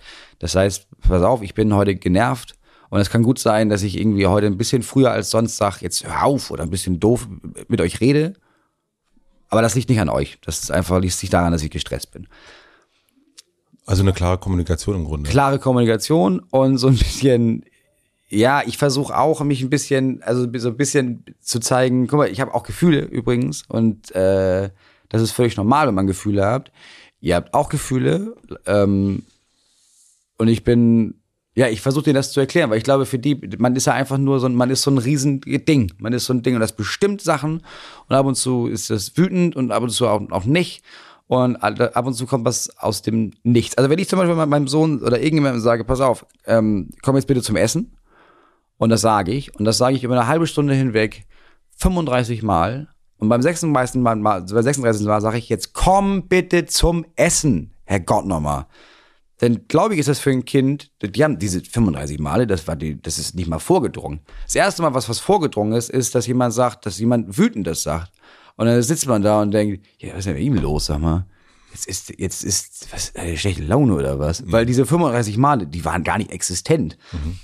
Ähm, und dann versuche ich das aber trotzdem zu erklären. Also ich dann, dann glaube ich, haben die ja schon, dann haben die ein Bild von mir als jemand, Typ, ey, aus dem Nichts rastet der aus wegen so einem scheiß Essen. Was ist los bei ihm? Das heißt, das Bild von, ich habe es 35 Mal wirklich versucht, nett zu sagen und das auch vielleicht spielerisch zu lösen, das ist gar nicht in deren Bild verankert in dem Moment, sondern nur das. Und dann versuche ich schon irgendwie mit denen darüber zu sprechen. Aber naja, die sind drei, fünf und acht. Also wie viel Sinn macht das? Deswegen, nee, ich versuche gar nicht mein Bild von denen so und so zu gestalten, weil ich glaube, das geht sowieso nicht. Wenn ich mich jetzt, wenn ich zurückdenke, ich erinnere mich an, an wie viele Sachen aus der Kindheit erinnert man sich. Vielleicht, weiß ich nicht, vielleicht hast du so 50 Szenen aus den 15 Jahren oder was. Und diese 50 Szenen wahrscheinlich kann ich sagen, meine Eltern erinnern sich bei diesen Szenen an die Hälfte. Erzählst du denen das und denkst, ja, das kann sein, das waren 15 Jahre, keine Ahnung, dann war das wohl der Tag, an dem das passiert ist. Aber ich habe keinen Einfluss darauf, an welche Szenen die sich erinnern. Ich kann hoffen, dass das jetzt nicht, dass die jetzt nicht die schlimmsten Szenen sind. Aber ansonsten kann ich nur daran arbeiten, dass ich denke, naja, egal welche Szenen sie haben, ich kann so an mir arbeiten, dass die das Grundgefühl haben von, ja, ja, mein Vater war zwar zwölf Jahre gestresst von der Arbeit mal, aber das ist jemand, der hat sich, ähm, der hat mich geliebt, der hat äh, mir oft genug gesagt, dass, dass er stolz auf mich ist. Der hat mir das Gefühl gegeben, okay, egal was ich machen will, ob er damit einverstanden ist oder nicht, er unterstützt mich dabei und ich habe mich sicher gefühlt. Wenn ich das Grundgefühl hinbekomme, dann haben die immer noch bestimmt Punkte von, ja, aber du hast damals das und das hast du verkackt. Und dann kann ich sagen, ja, sorry, wahrscheinlich schon. Ähm, aber mehr, mehr glaube ich, brauche ich nicht schaffen. Und konnten deine Eltern dir sagen, dass du, dass sie stolz auf dich sind? Äh, meine Mutter ja. Und mein Vater, ja, mein Vater, als ich ihm mal gesagt habe, ich will, dass du anfängst, mir das zu sagen. Ich weiß, dass du das bist, äh, aber du musst das auch sagen. Mhm. Und seitdem hat er angefangen, das zu sagen, ja. Und nun ist es ja so, dass deinen Beruf kann man ja, also auch als Kind, dann später nochmal nachvollziehen. Also man kann sich Aufnahmen angucken, Ja. äh, man, man, man sieht das Bühnenprogramm und so weiter und so fort. Und dann sieht man, du hast erst auch schon erzählt ganz am Anfang, dass es im Grunde den Extrovertierten gibt den, und den Introvertierten. Und der Extrovertierte eher der ist, der durch Berlin oder durch Deutschland fährt und der Introvertierte dann eher zu Hause ist. Und das meine ich Ja. auch mit einem realistisches Bild, weil dann gibt es auf der einen Seite gibt es den den Bühnen Moritz, der mhm. Witze erzählt und äh, die richtige Antwort weiß und die richtige Pointe und so weiter mhm. und immer cool mit den Leuten umgehen kann, die er so mhm. zufälligerweise irgendwie anspricht. Und zu Hause ist aber vielleicht irgendwie manchmal traurig, manchmal wütend, mhm. manchmal dies und manchmal das. Wie, also das ist ja wahrscheinlich noch nicht aktuell, aber hast du dafür schon mhm. eine Idee, wie du das vermitteln willst, dass es da einfach diesen den Typen auf der Bühne gibt und den Typen zu Hause und dass das unter Umständen es ist, also es ist der gleiche, mhm. es ist Moritz, aber es ist äh, der eine ist der Introvertierte, der andere der Extrovertierte. Das meine ich, meine ich mit, den, ja, mit, dem, mit dem Bild vermitteln. Äh, das fängt jetzt an. Also mhm. mein Sohn ist neun und ich habe aus irgendeinem Grund haben die Eltern seiner Freunde angefangen, denen Videos zu zeigen und ich meinte, oh guck mal hier, der Moritz, den kennst du doch auch. Wo ich denke, das seid ihr völlig bescheuert, mhm. Äh, weil das ist das hat, das ist nichts für Kinder. Also das ist was ich da auf der Bühne erzähle das ist, das ist nicht für einen achtjährigen, neunjährigen, zehnjährigen Menschen gemacht. Das ist, das zeigt ihnen das nicht. Also die können das nicht verstehen. Die können, die können das nicht, die begreifen das nicht. Und trotzdem habe ich gemerkt, okay, also irgendwann, jetzt fängt das ja irgendwann an, dass die Kinder mit, mit mir auf der Bühne konfrontiert werden. Und ähm, ich habe irgendwann, ich musste mir irgendwas angucken und musste was im Schnitt entscheiden von irgendeinem Programm und habe dann gesehen, äh, mein Sohn saß, stand neben mir und meinte, oh, bist du da? Zeig mal, zeig mal. Und dann haben wir angefangen, das zu gucken. Ähm, und da habe ich nach, glaube ich, nach fünf Minuten habe ich gesagt, so, mehr nicht, das reicht, mehr, mehr, möchte, mehr, mehr möchte ich dir nicht zeigen. Und er meinte, warum nicht? Ich gesagt, weil ganz viel von dem, was ich da mache, ist für Erwachsene. Ähm, und trotzdem habe ich schon angefangen, ihm zu erklären, pass auf, ich rede auch ganz viel von meinen Kindern auf der Bühne. Ähm, habe aber schon angefangen, dass ich äh, denen zu erklären, das, das seid ja nicht ihr. Also wenn ich auf der Bühne bin, dann erzähle ich so Geschichten. Die wissen schon, mein Job ist es, so witzig zu sein und so Geschichten mhm. zu erzählen. Und dafür denke ich mir Sachen aus. Und ich denke mir auch was aus über meine Kinder. Aber wenn ich auf der Bühne spreche von meine Kinder, dann seid nicht ihr gemeint. Das sind so Leute, die denke ich mir aus. Und ich glaube, das haben die schon so, das haben die schon so ein bisschen. Mhm. Also das hat er zumindest so verinnerlicht, dass es irgendein Gespräch gab und ähm, er das von sich aus gesagt hat und meinte, ja, von, ja, und diese Kinder, von denen du auf, immer auf der Bühne erzählst, die du dir so ausgedacht hast, äh, sagen dir auch manchmal dies und das. Ähm, aber ich merke, ja, das, das wird bestimmt nochmal Punkte geben, an denen, an denen die das nicht so gut finden, dass ich das gemacht habe. Also ich glaube, es gibt bestimmt Sachen, bei denen die später denken, oh, das war für mich nicht cool, dass du das erzählt hast. Deswegen achte ich jetzt mehr drauf. Ich habe am Anfang nicht so wirklich drauf geachtet, weil ich immer dachte, naja, das ist den Leuten, muss ja den Leuten ja klar sein. Ich stehe da oben und erzähle ich was von dem Kind. Das ist ja klar, dass das nicht mein scheiß Kind ist. Also das ich habe ja gedacht, dass es deine Kinder sind. Ja, siehst du? Und ich bin ein Medienheini. Genau. Und das habe ich dann eben auch gemerkt, oh, das ist wohl ein Problem. Mhm. Also, dass Leute das Gefühl haben, ah, okay, ich erzähle hier wirklich von meinen Kindern. Und klar, einiges hat ein Fünkchen Wahrheit. Also einiges ist auch vielleicht sogar so passiert. Ähm, und ich glaube, das ist vielleicht auch das Problem. Die Geschichten klingen immer so, als wären sie wirklich passiert. Weil ich meine Geschichten so aufbaue, dass ich sie erzähle als Charakter und dass ich sie so aufbaue, dass man denkt, ja, das könnte wirklich passiert sein. Und irgendwann wechselt das hin zu, und das ist wirklich passiert, wo die Antwort ist, nein, das ist nicht passiert. Aber dass Leute das so sehen und dass das ein Problem werden würde, habe ich erst später erkannt. Also, dass es so Sachen gibt, bei denen man vielleicht, die vielleicht auf die Kinder zurückfallen, weil die denken, ja, das Kind ist, das, dann, das ist ja, ich erzähle was von meinem Sohn und jemand denkt, jemand trifft meinen Sohn und denkt, ha, der ist ja so und so. Also ich denke, nee, das ist nicht der Typ und der auf der Bühne, das sind nicht die gleichen Leute. Warum nimmst du denn nicht andere Themen, um das so, also du, Jetzt ja. Ja. Ja, jetzt, jetzt mache ich das. Also, und jetzt gibt es so, wenn ich was von den Kindern erzähle, dann wege ich ab, weil ich denke, okay, ähm, ist das unangenehm, könnte das unangenehm sein für die? Und ich glaube, viel von dem, was ich dann auf der Bühne erzähle, was die Kinder betrifft, achte ich dann darauf, dass wenn ich, wenn das, wenn ich von denen erzähle, dass ich denke, ja, das ist wirklich passiert. Ja. Also das hat, das hat, wenn ich sage, meine Tochter, letztens hat meine Tochter gesagt, dann hat das tatsächlich meine Tochter gesagt, weil ich dann sagen kann, ja, das, das, das war dann wirklich meine Tochter. Und dann nehme ich diesen Satz als Anlass für einen Witz über mich oder über meine Gefühle. Ähm, aber ich habe, äh, es gibt keine Witze mehr über auf Kosten, also es gibt keine Witze auf Kosten meiner Kinder. Wenn ich das Gefühl habe, okay, egal ob es meine Kinder sind oder nicht, wenn ich, sobald ich Witze mache über auf Kosten von Kindern, bei denen ich behaupten, es sind meine, mhm. dann sind das für Leute meine Kinder. dann habe ich gedacht, ja gut, okay, dann, kann, dann, dann muss ich es lassen. Und das heißt, du hast jetzt dein Programm, was jetzt da bist du gerade bei Tryouts oder die kommen jetzt demnächst. Ja. Ähm, da hast du, da gibt's andere Themen als die dem deiner Familie, also deiner Kernfamilie. Sogar. Ja, ja, klar. Ja. Aber das, ja, genau. Das sind jetzt auch, auch im letzten Programm haben die, ich glaube, da haben die so von einem Abend, weiß nicht, vielleicht fünf Minuten eingenommen. Aber mhm. es war eine Sache, die ich jetzt, ich glaube, ich habe eine Sache von meiner, von meiner Tochter erzählt. Ähm, oder sie so, ich habe sie nachgespielt, wie sie mir einen Witz erzählt, mhm. weil, weil sie brillant darin ist, meiner Meinung nach. Ähm, und dann hat, sie nochmal irgendwann einen Satz gesagt, an dem ich mich, wo es um Depressionen ging. Und das, das ist so, aber ich kann ich so, das, da kann ich sagen, ja, das ist, das ist alles so passiert, aber das war's an Anteil in der Show von meinen Kindern. Wie und ist beim neuen Programm wird es, glaube ich, ja, wird es jetzt noch weniger wahrscheinlich. Wie ist das, wie ist aus diesem ähm, Teenager, der im Zimmer sich zurückgezogen hat von der Familie, wie ist aus dem die Person geworden, die dann auf die Bühne rausgeht und sagt, hier, erzähle ich mal ein bisschen was oder lese mal vor, was ich, was ich so aufgeschrieben habe. Also das, das eine ist ja wirklich so Schneckenhaus und ich will eigentlich nicht auffallen. Mhm. Äh, da gibt es genügend andere Kinder, die machen genügend Ärger und so weiter und so fort. Aber ich bleib hier in meinem Zimmer ich bin nicht da, macht ihr euer Scheiß. Und trotzdem gab es ja dann irgendwann, muss es ja Tür auf und mhm. hier ist die Bühne und hallo. Ich glaube,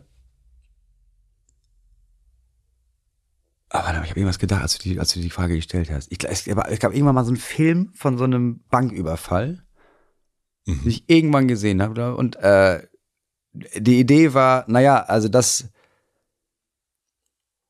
das beste Versteck ist quasi das offensichtlichste Versteck. Also das, das, das, man kann nichts so gut verstecken, als wenn man das offensichtlich macht. Ja, ich weiß, ich, ich, weiß, und zwar ging es darum, nee, es ging um einen Gefängnisausbruch, glaube mhm. ich, und jemand, der einen Tunnel gegraben hat. Kann das das sein? Ich, irgendwas bimmelt bei mir auch. Äh, ja, und dann wurde ja. es so, ah, okay, hier. Ja, oder irgendwie sowas wie, wenn, wir die, wenn, wenn, du, wenn du die Beute aus einem Banküberfall rausbringst, dann am besten am helllichten Tag, wenn du einfach mit, der, mit dem Geld rausgehst, ja. weil niemand hinterfragt das. Ja. Und ich glaube, so ist das, also die beste Art, mich zu verstecken, ist, äh, die, die, die beste Art, mich zu verstecken, ist es, Moritz zu zeigen. Also, dann, wenn ich am alleinsten sein kann, oder wenn ich das Gefühl habe, okay, ich kann mich oder anders, wenn ich kein, wenn ich Angst habe, mich zu zeigen, dann ist ähm, die beste Art und Weise, mich nicht zu zeigen, irgendwas anderes ganz groß zu zeigen. Also am besten introvertiert sein kann ich, wenn ich extrovertiert bin, weil niemand nachguckt. Niemand guckt nach, wer ist eigentlich Moritz? wenn alle glauben zu wissen, ja, das ist ja Moritz. Wenn ich also ähm, gelernt habe oder wenn ich der Meinung bin, oder wenn ich eine panische Angst davor habe, dass jemand wirklich guckt, wie es mir geht, ähm, kann ich es am besten umgehen, indem ich mich irgendwo hinstelle und behaupte, wie es mir geht. Weißt du, wie ich meine? Mhm. Und ich glaube, das war schon, ich habe das in der Schule schon, war ich ähm, nach außen hin richtig geselliger Typ. Ich hatte immer Angst davor, eine wirkliche Bindung einzugehen. Ähm, bereue ich bis heute. Es gab jemanden, der, der auch für mich mein bester Freund war, aber ich glaube, der mir immer wieder das Angebot gemacht hat von, ey, wie das hier so in Filmen und sowas mit dem richtigen besten Freund, ne? Das, wir könnten das sein. Ich bin da, wir können das wirklich sein. Und ich habe das nicht, ich habe das nicht geschafft, das anzunehmen. Ich hatte nicht den Mut, mich mhm. wirklich jemandem anzuvertrauen, mich wirklich jemandem zu öffnen und wirklich Nähe zuzulassen. Und deswegen war das so, ja, mein bester Freund, ja, schon mein bester Freund. Aber es gab so einen bestimmten Punkt, den habe ich nie überschritten. Ich mich einfach nicht getraut. Und ich war trotzdem, ich war ein mega geselliger Typ. Ich glaube, ich war der Einzige, der in jeder Gruppe klarkam. Und dann war ich bei den Raucherkindern, bei den, bei den Punks, bei den Leuten, die eine Band hatten. Ja, hatte ich auch eine Band, aber ich war auch im Sport-LK. Ja, klar, super Leute, hier Musik, ja, Leute, hallo, Politik, Philosophie. Ich war dann mit Leuten, dann mit, mit denen noch niemand sonst was zu tun gehabt hat. Da haben wir über Philosophie. Ich war überall einigermaßen beliebt. War das, du hast also hast du keine Bindung eingegangen, weil du Angst hattest, diese Familienerfahrung wieder zu machen, dann irgendwann da so, dann ist dann plötzlich immer Neues und ganz viele Leute und so weiter und so fort. Also, dass du dann deinen Platz verlierst? Oder warum? Ja, und das wird mich von meinem Therapeut auch fragen, später, wenn ich einen gefunden habe. ähm, Machen wir eine ab, du geht jetzt schneller mal was hier. Ähm, ja, ich glaube, das war, ja, ich glaube, Bindungsängste und einfach Verlustängste. Wahrscheinlich ist es das. Verlustängste und gepaart mit dem Gefühl von, naja, aber wenn die Person erstmal rausfindet, dass ich gar nicht so cool bin, wie sie jetzt glaubt, dann lässt sie mich ja sowieso alleine. Also dann, also ich hab, ah, das habe ich vorhin gar nicht gesagt, da habe ich nur angefangen, das aufzubauen. Dieses, ähm, von außen gesehen, hätte man gedacht, das ist einfach nur, das ist einfach nur ein ganz normaler Vater, der einfach auch so mal ausrastet. Mein eigenes Bild ist, ist die Hölle. Ich habe null Selbstwertgefühl. Und mit null, naja, das stimmt nicht mehr ganz. Ich habe schon Selbstwertgefühl aufgebaut, aber mein Grundgefühl ist, ich kann das alles gar nicht. Das ist alles, das ist furchtbar. Ich verkacke das alles. Uh, und ich hatte, ich hatte keine Ahnung, dass das so ist, bis mein Therapeut in meiner ersten Therapie irgendwann meinte, boah, die sind echt hart mit sich selber. Und ich meine, ja, was heißt hart? Ich bin einfach, naja, ich bin einfach ehrlich. Und er meinte, das ist nicht ehrlich. Also das ist nicht ehrlich. Also wenn ihnen auffällt, dass, dass dann ein anderer Mensch ein Kind anbrüllt und sie denken, naja, ist auch einfach anstrengend als Vater, und sie aber selbst brüllen und denken, ja, weil du als Mensch inkompetent bist, weil du einfach, weil man dir die Kinder wegnehmen sollte, dann stimmt das Bild nicht. Und das hatte ich immer schon. Ich hatte immer schon das Gefühl von, ja, aber wenn die Leute, wenn ich werde nie, ich werde nie genügen. So, wenn ich jetzt sein bester Freund werde und er dann rausfindet, dass ich gar nicht, dass ich gar nicht so cool, dass ich gar nicht so cool bin, dann will er ja nicht mehr mein bester Freund sein. Und das wird ja richtig wehtun. Also sind wir einfach jetzt schon mal nicht unsere besten Freunde ich habe ganze Beziehungen geführt über Jahre hinweg mit dem, naja, ich bin nicht, ich bin jetzt nicht wirklich verliebt in sie. Also ja, ist, ist nett, aber ich weiß schon, dass es jetzt nicht, ich bin jetzt, das ist keine tief empfundene Liebe, aber wenn ich sie jetzt wirklich lieben würde und sie verlässt mich, Alter, das wäre die Hölle. Also suche ich mir doch lieber jemanden, bei dem ich weiß, ja, vielleicht verlässt sie mich, aber brauche ich einen Tag, um drüber hinwegzukommen. Mhm. Genau. Und dann habe ich das, das habe ich irgendwann ohne Therapie gemerkt und habe dann da gesessen und gedacht, okay, das, das, also so will ich das nicht, weil ich auch damit zusammen, dass ich kurz dachte, die Person wäre schwanger. Und dann war sie doch nicht schwanger, aber ich gedacht habe, das ist meine absolute Horrorvorstellung. Mit jemandem ein Kind zu machen, mit dem ich nicht weiß oder mit dem ich mir nicht sicher bin, dass, dass wir zusammenbleiben. Weil dann bin ich, dann, dann mache ich es ja genau wie meine Eltern. Dann mache ich eine Familie und dann lassen wir uns scheiden. Und dann habe ich gedacht, das, das geht nicht. Okay, das mache ich nicht dann, dann muss ich das jetzt anders machen. Die nächste Person, mit der ich zusammenkomme, komme ich nur dann zusammen, wenn ich mich von Anfang an richtig öffne und richtig Nähe aufbauen und richtig ehrlich bin. Die nächste Person, mit der ich zusammenkomme, mit der muss ich es ernst meinen. Ansonsten, ich, ansonsten ist das Risiko zu groß, dass ich, dass ich Scheiße baue hier und aus Versehen ein Kind mache. Und dann habe ich meine Frau kennengelernt. Aber diese, das Wort Gefahr ist irgendwie so, so groß vielleicht, aber das kann ja immer noch sein. Also, ich meine, das kann ja immer sein, dass ähm, wir uns heute verlieben und mhm. äh, ineinander und du äh, und die Familie danach vielleicht nicht mehr existiert oder deine Frau verliebt mhm. sich oder es ist, ja, also so ist das, das Leben kann ja nochmal anders dazwischen kommen. Also mhm. du kannst es ja nicht aufhalten, theoretisch. Also wie begegnest nee, du dieser, dieser Sorge, also die dich ja so offensichtlich so krass geprägt hat, dass, also dieser Zehnjährige, äh, das will der nie wieder erleben und das mhm. willst du auch deinen Kindern ersparen und, und so weiter und so mhm. fort. Aber man kann sich ja nie sicher sein. Nee, das brauche ich auch nicht. Okay. Ich muss mir nicht sicher sein, dass das klappt, aber ich muss mir sicher sein, dass ich bisher alles dafür getan habe, dass es klappen könnte. Also es weiß, es, ja, es könnte sein, dass meine Frau sich äh, unsterblich verliebt morgen in unseren Klempner. Ja. So. Und dann muss ich trotzdem in der Lage sein zu sagen, okay, bis hierhin, also warum hat sie sich. Ich, also ich muss mir nur sicher sein, ja, aber sie hat sich nicht verliebt, weil ich sie scheiße behandelt habe oder weil wir nicht ehrlich zueinander waren und jetzt merken, naja, wir haben ja seit Jahren schon eigentlich nicht mehr wirklich. Ah, um, das heißt, für mich reicht das, dass äh, ich weiß, dass ich und auch sie zusammen so viel daran gearbeitet haben, dass es nicht, dass es unvermeidlich war, dass das jetzt passiert. Aber nicht deswegen, weil da gab es ein Problem und ich habe nicht hingeguckt oder ich habe es ignoriert oder ich habe sie nicht ernst genommen oder ähm, ich habe nicht dafür gesorgt, dass wir zusammen uns weiterentwickeln. Ähm, für mich habe ich das Gefühl, dass ich alles getan habe, was ich tun konnte. Und nicht irgendwie im Nachhinein merke, naja, Ja, wenn ich ehrlich bin, habe ich halt, ja, natürlich sind wir getrennt. Ich habe damals mit einer Frau ein Kind gemacht, bei dem ich wusste, ich bin nicht in die verliebt, weil ich hatte Angst, mich mhm. zu öffnen. Naja, Moritz, Überraschung. So, und das, das reicht für mich, zu wissen, ich, ich tue alles dafür, damit das nicht so ist. Und wie weit, also du hast schon erzählt, dass du dem Therapeuten, den ehemaligen, ähm, schon gesagt hast, oh, das erzähle ich dir mal besser nicht. Und wie weit seid ihr miteinander ehrlich? Also hast du es schon geschafft? Meine Frau ist die einzige Person, die mich kennt. Ja. Ja. Aber auch einfach, weil ich entschieden habe vom Anfang, ich, okay, ich schaffe das nur, wenn, das, wenn ich radikal mache. Und wir waren von Anfang an, von außen gesehen, glaube ich, zu ehrlich zueinander. Das war für sie einer der Gründe, warum sie auch, also, es war, glaube ich, einer der Gründe, warum sie gesagt hat, ja, okay, ist irgendwie interessant. Es war aber auch, glaube ich, ein bisschen das Ding von, okay, das ist ein bisschen heavy. Also, das, ist ja nicht, Beispiel? das ist ja nicht Flirt, mein Freund. Ähm, ich weiß nicht, wir haben, ich glaube, ich glaube, für sie war das schon genug, dass wir, ähm, wir haben uns kennengelernt und nach drei Wochen oder nach, nach zwei Wochen, glaube ich, ähm, ging es irgendwie um, haben wir irgendwas, glaub, haben wir irgendwas gesehen mit dem Thema verliebt sein oder sowas. Ähm, und sie wollte nicht sagen, dass sie verliebt ist. Äh, wie ist es und wie ist das bei mir? Und ich habe gesagt, ich weiß nicht, ich weiß nicht, also es ist ein bisschen doll, ich weiß, aber Seit ich das erste Mal vor dir aufgewacht bin, habe ich gedacht, das ist die Frau, das ist die Frau, die ich liebe. Und wenn sie das tut, ich heirate sie und ich mache Kinder mit ihr. Ich weiß, viel zu doll. Wir kennen uns ja seit drei Wochen. Du, ich erwarte auch nicht, dass du das Gleiche sagst. Ich habe aber auch jetzt nicht Bock, so zu tun, als wäre das nicht so. Das ist mein Gefühl jetzt gerade.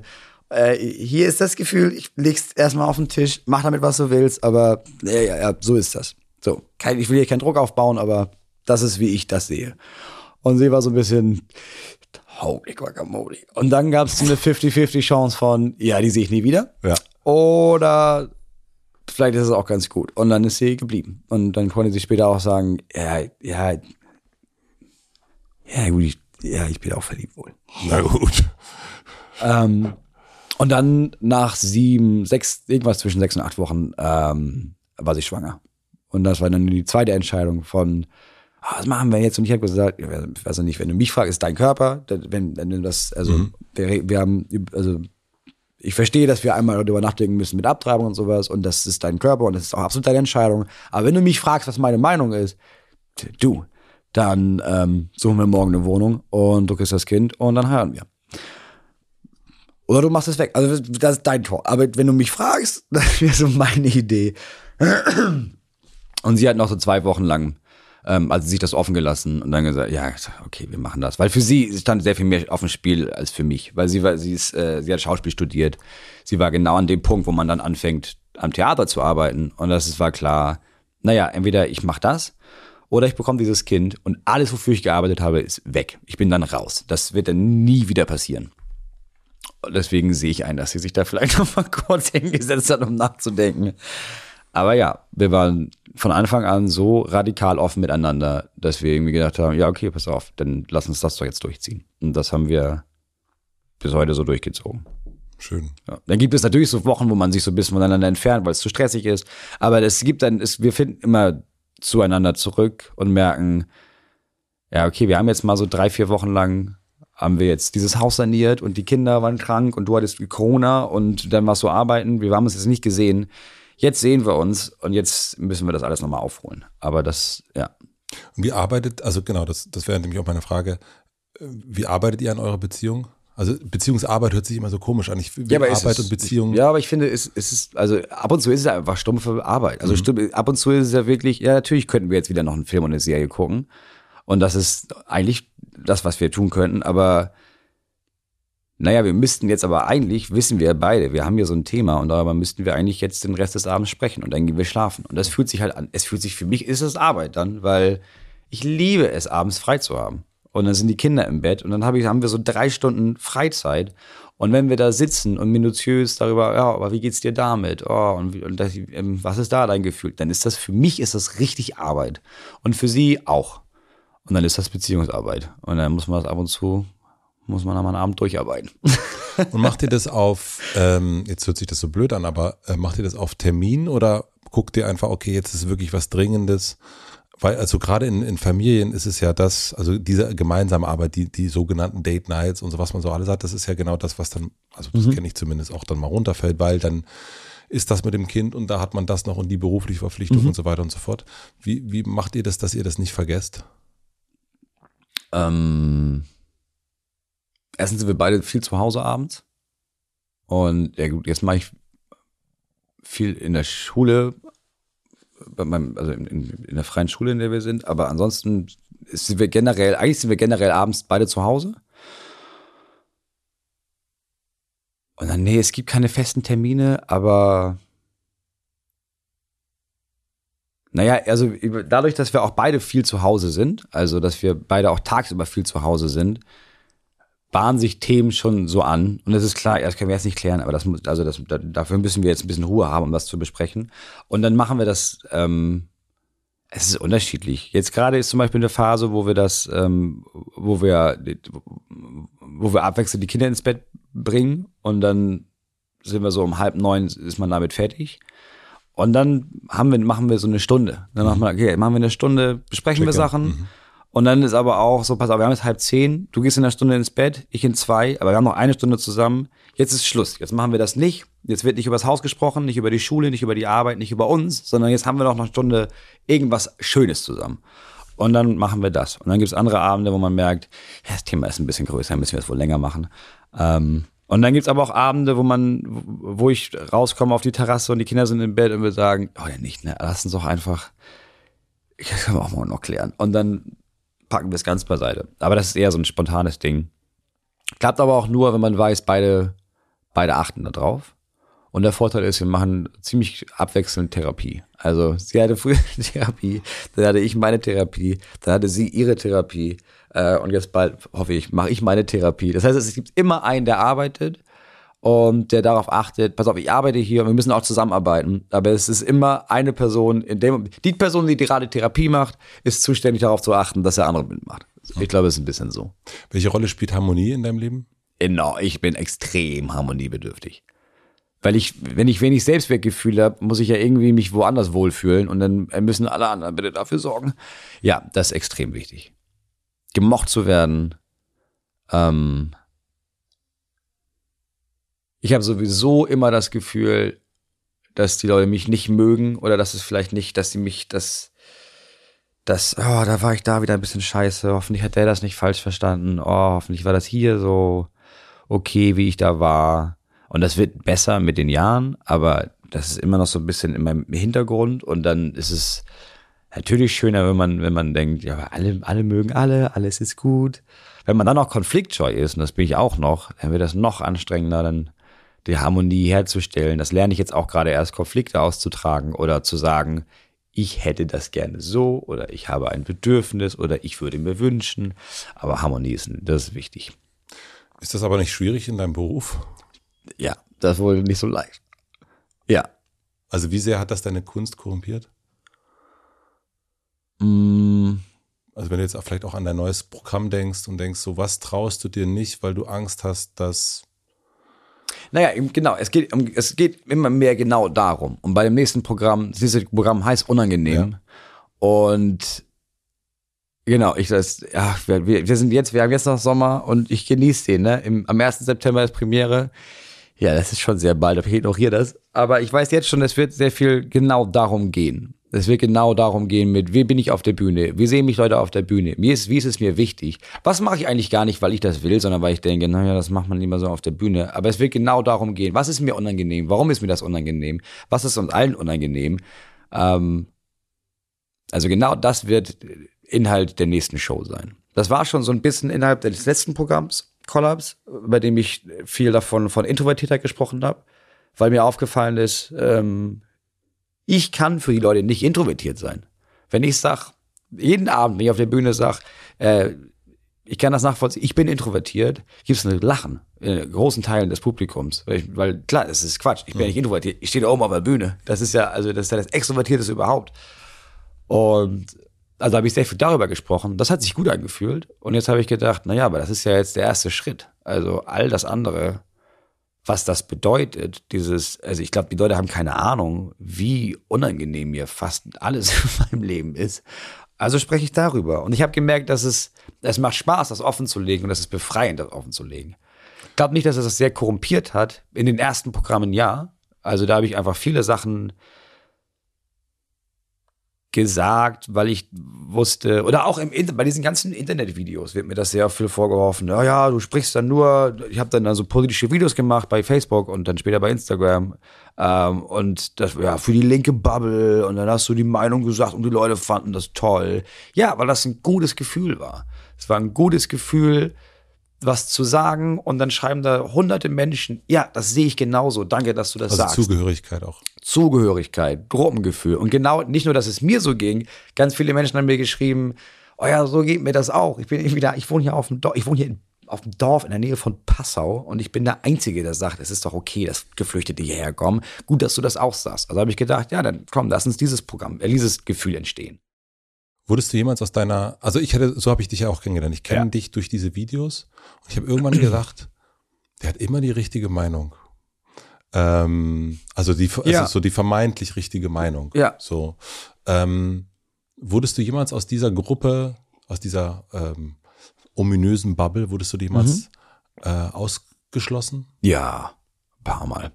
Also nicht von der Bubble, weil das gibt auch dieses, es gibt ja auch irgendwie nicht die Bubble. Also es gibt dann, also es gibt genauso wenig die Bubble, wie es deswegen Cancel Culture gibt. Weil wenn man genauso, weil, weil es einfach auch nicht die Gesellschaft gibt. Da hat die Gesellschaft entschieden. Das ist ja Quatsch. Also ich sag eine Sache und dann das du und ganz viele Leute, die so ähnlich sind wie wir, denken dann, ja, das ist richtig, so sagt man das. Und dann gibt es vielleicht ein Thema, bei dem sagt ein Teil dieser Gruppe, ja, aber das sehe ich nicht so. Was ja nicht heißt, dass ich aus dieser Bubble rausfliege, sondern dass es dann Leute gibt, die auch vorher der Meinung waren, bisher war alles richtig, jetzt ist das nicht mehr richtig.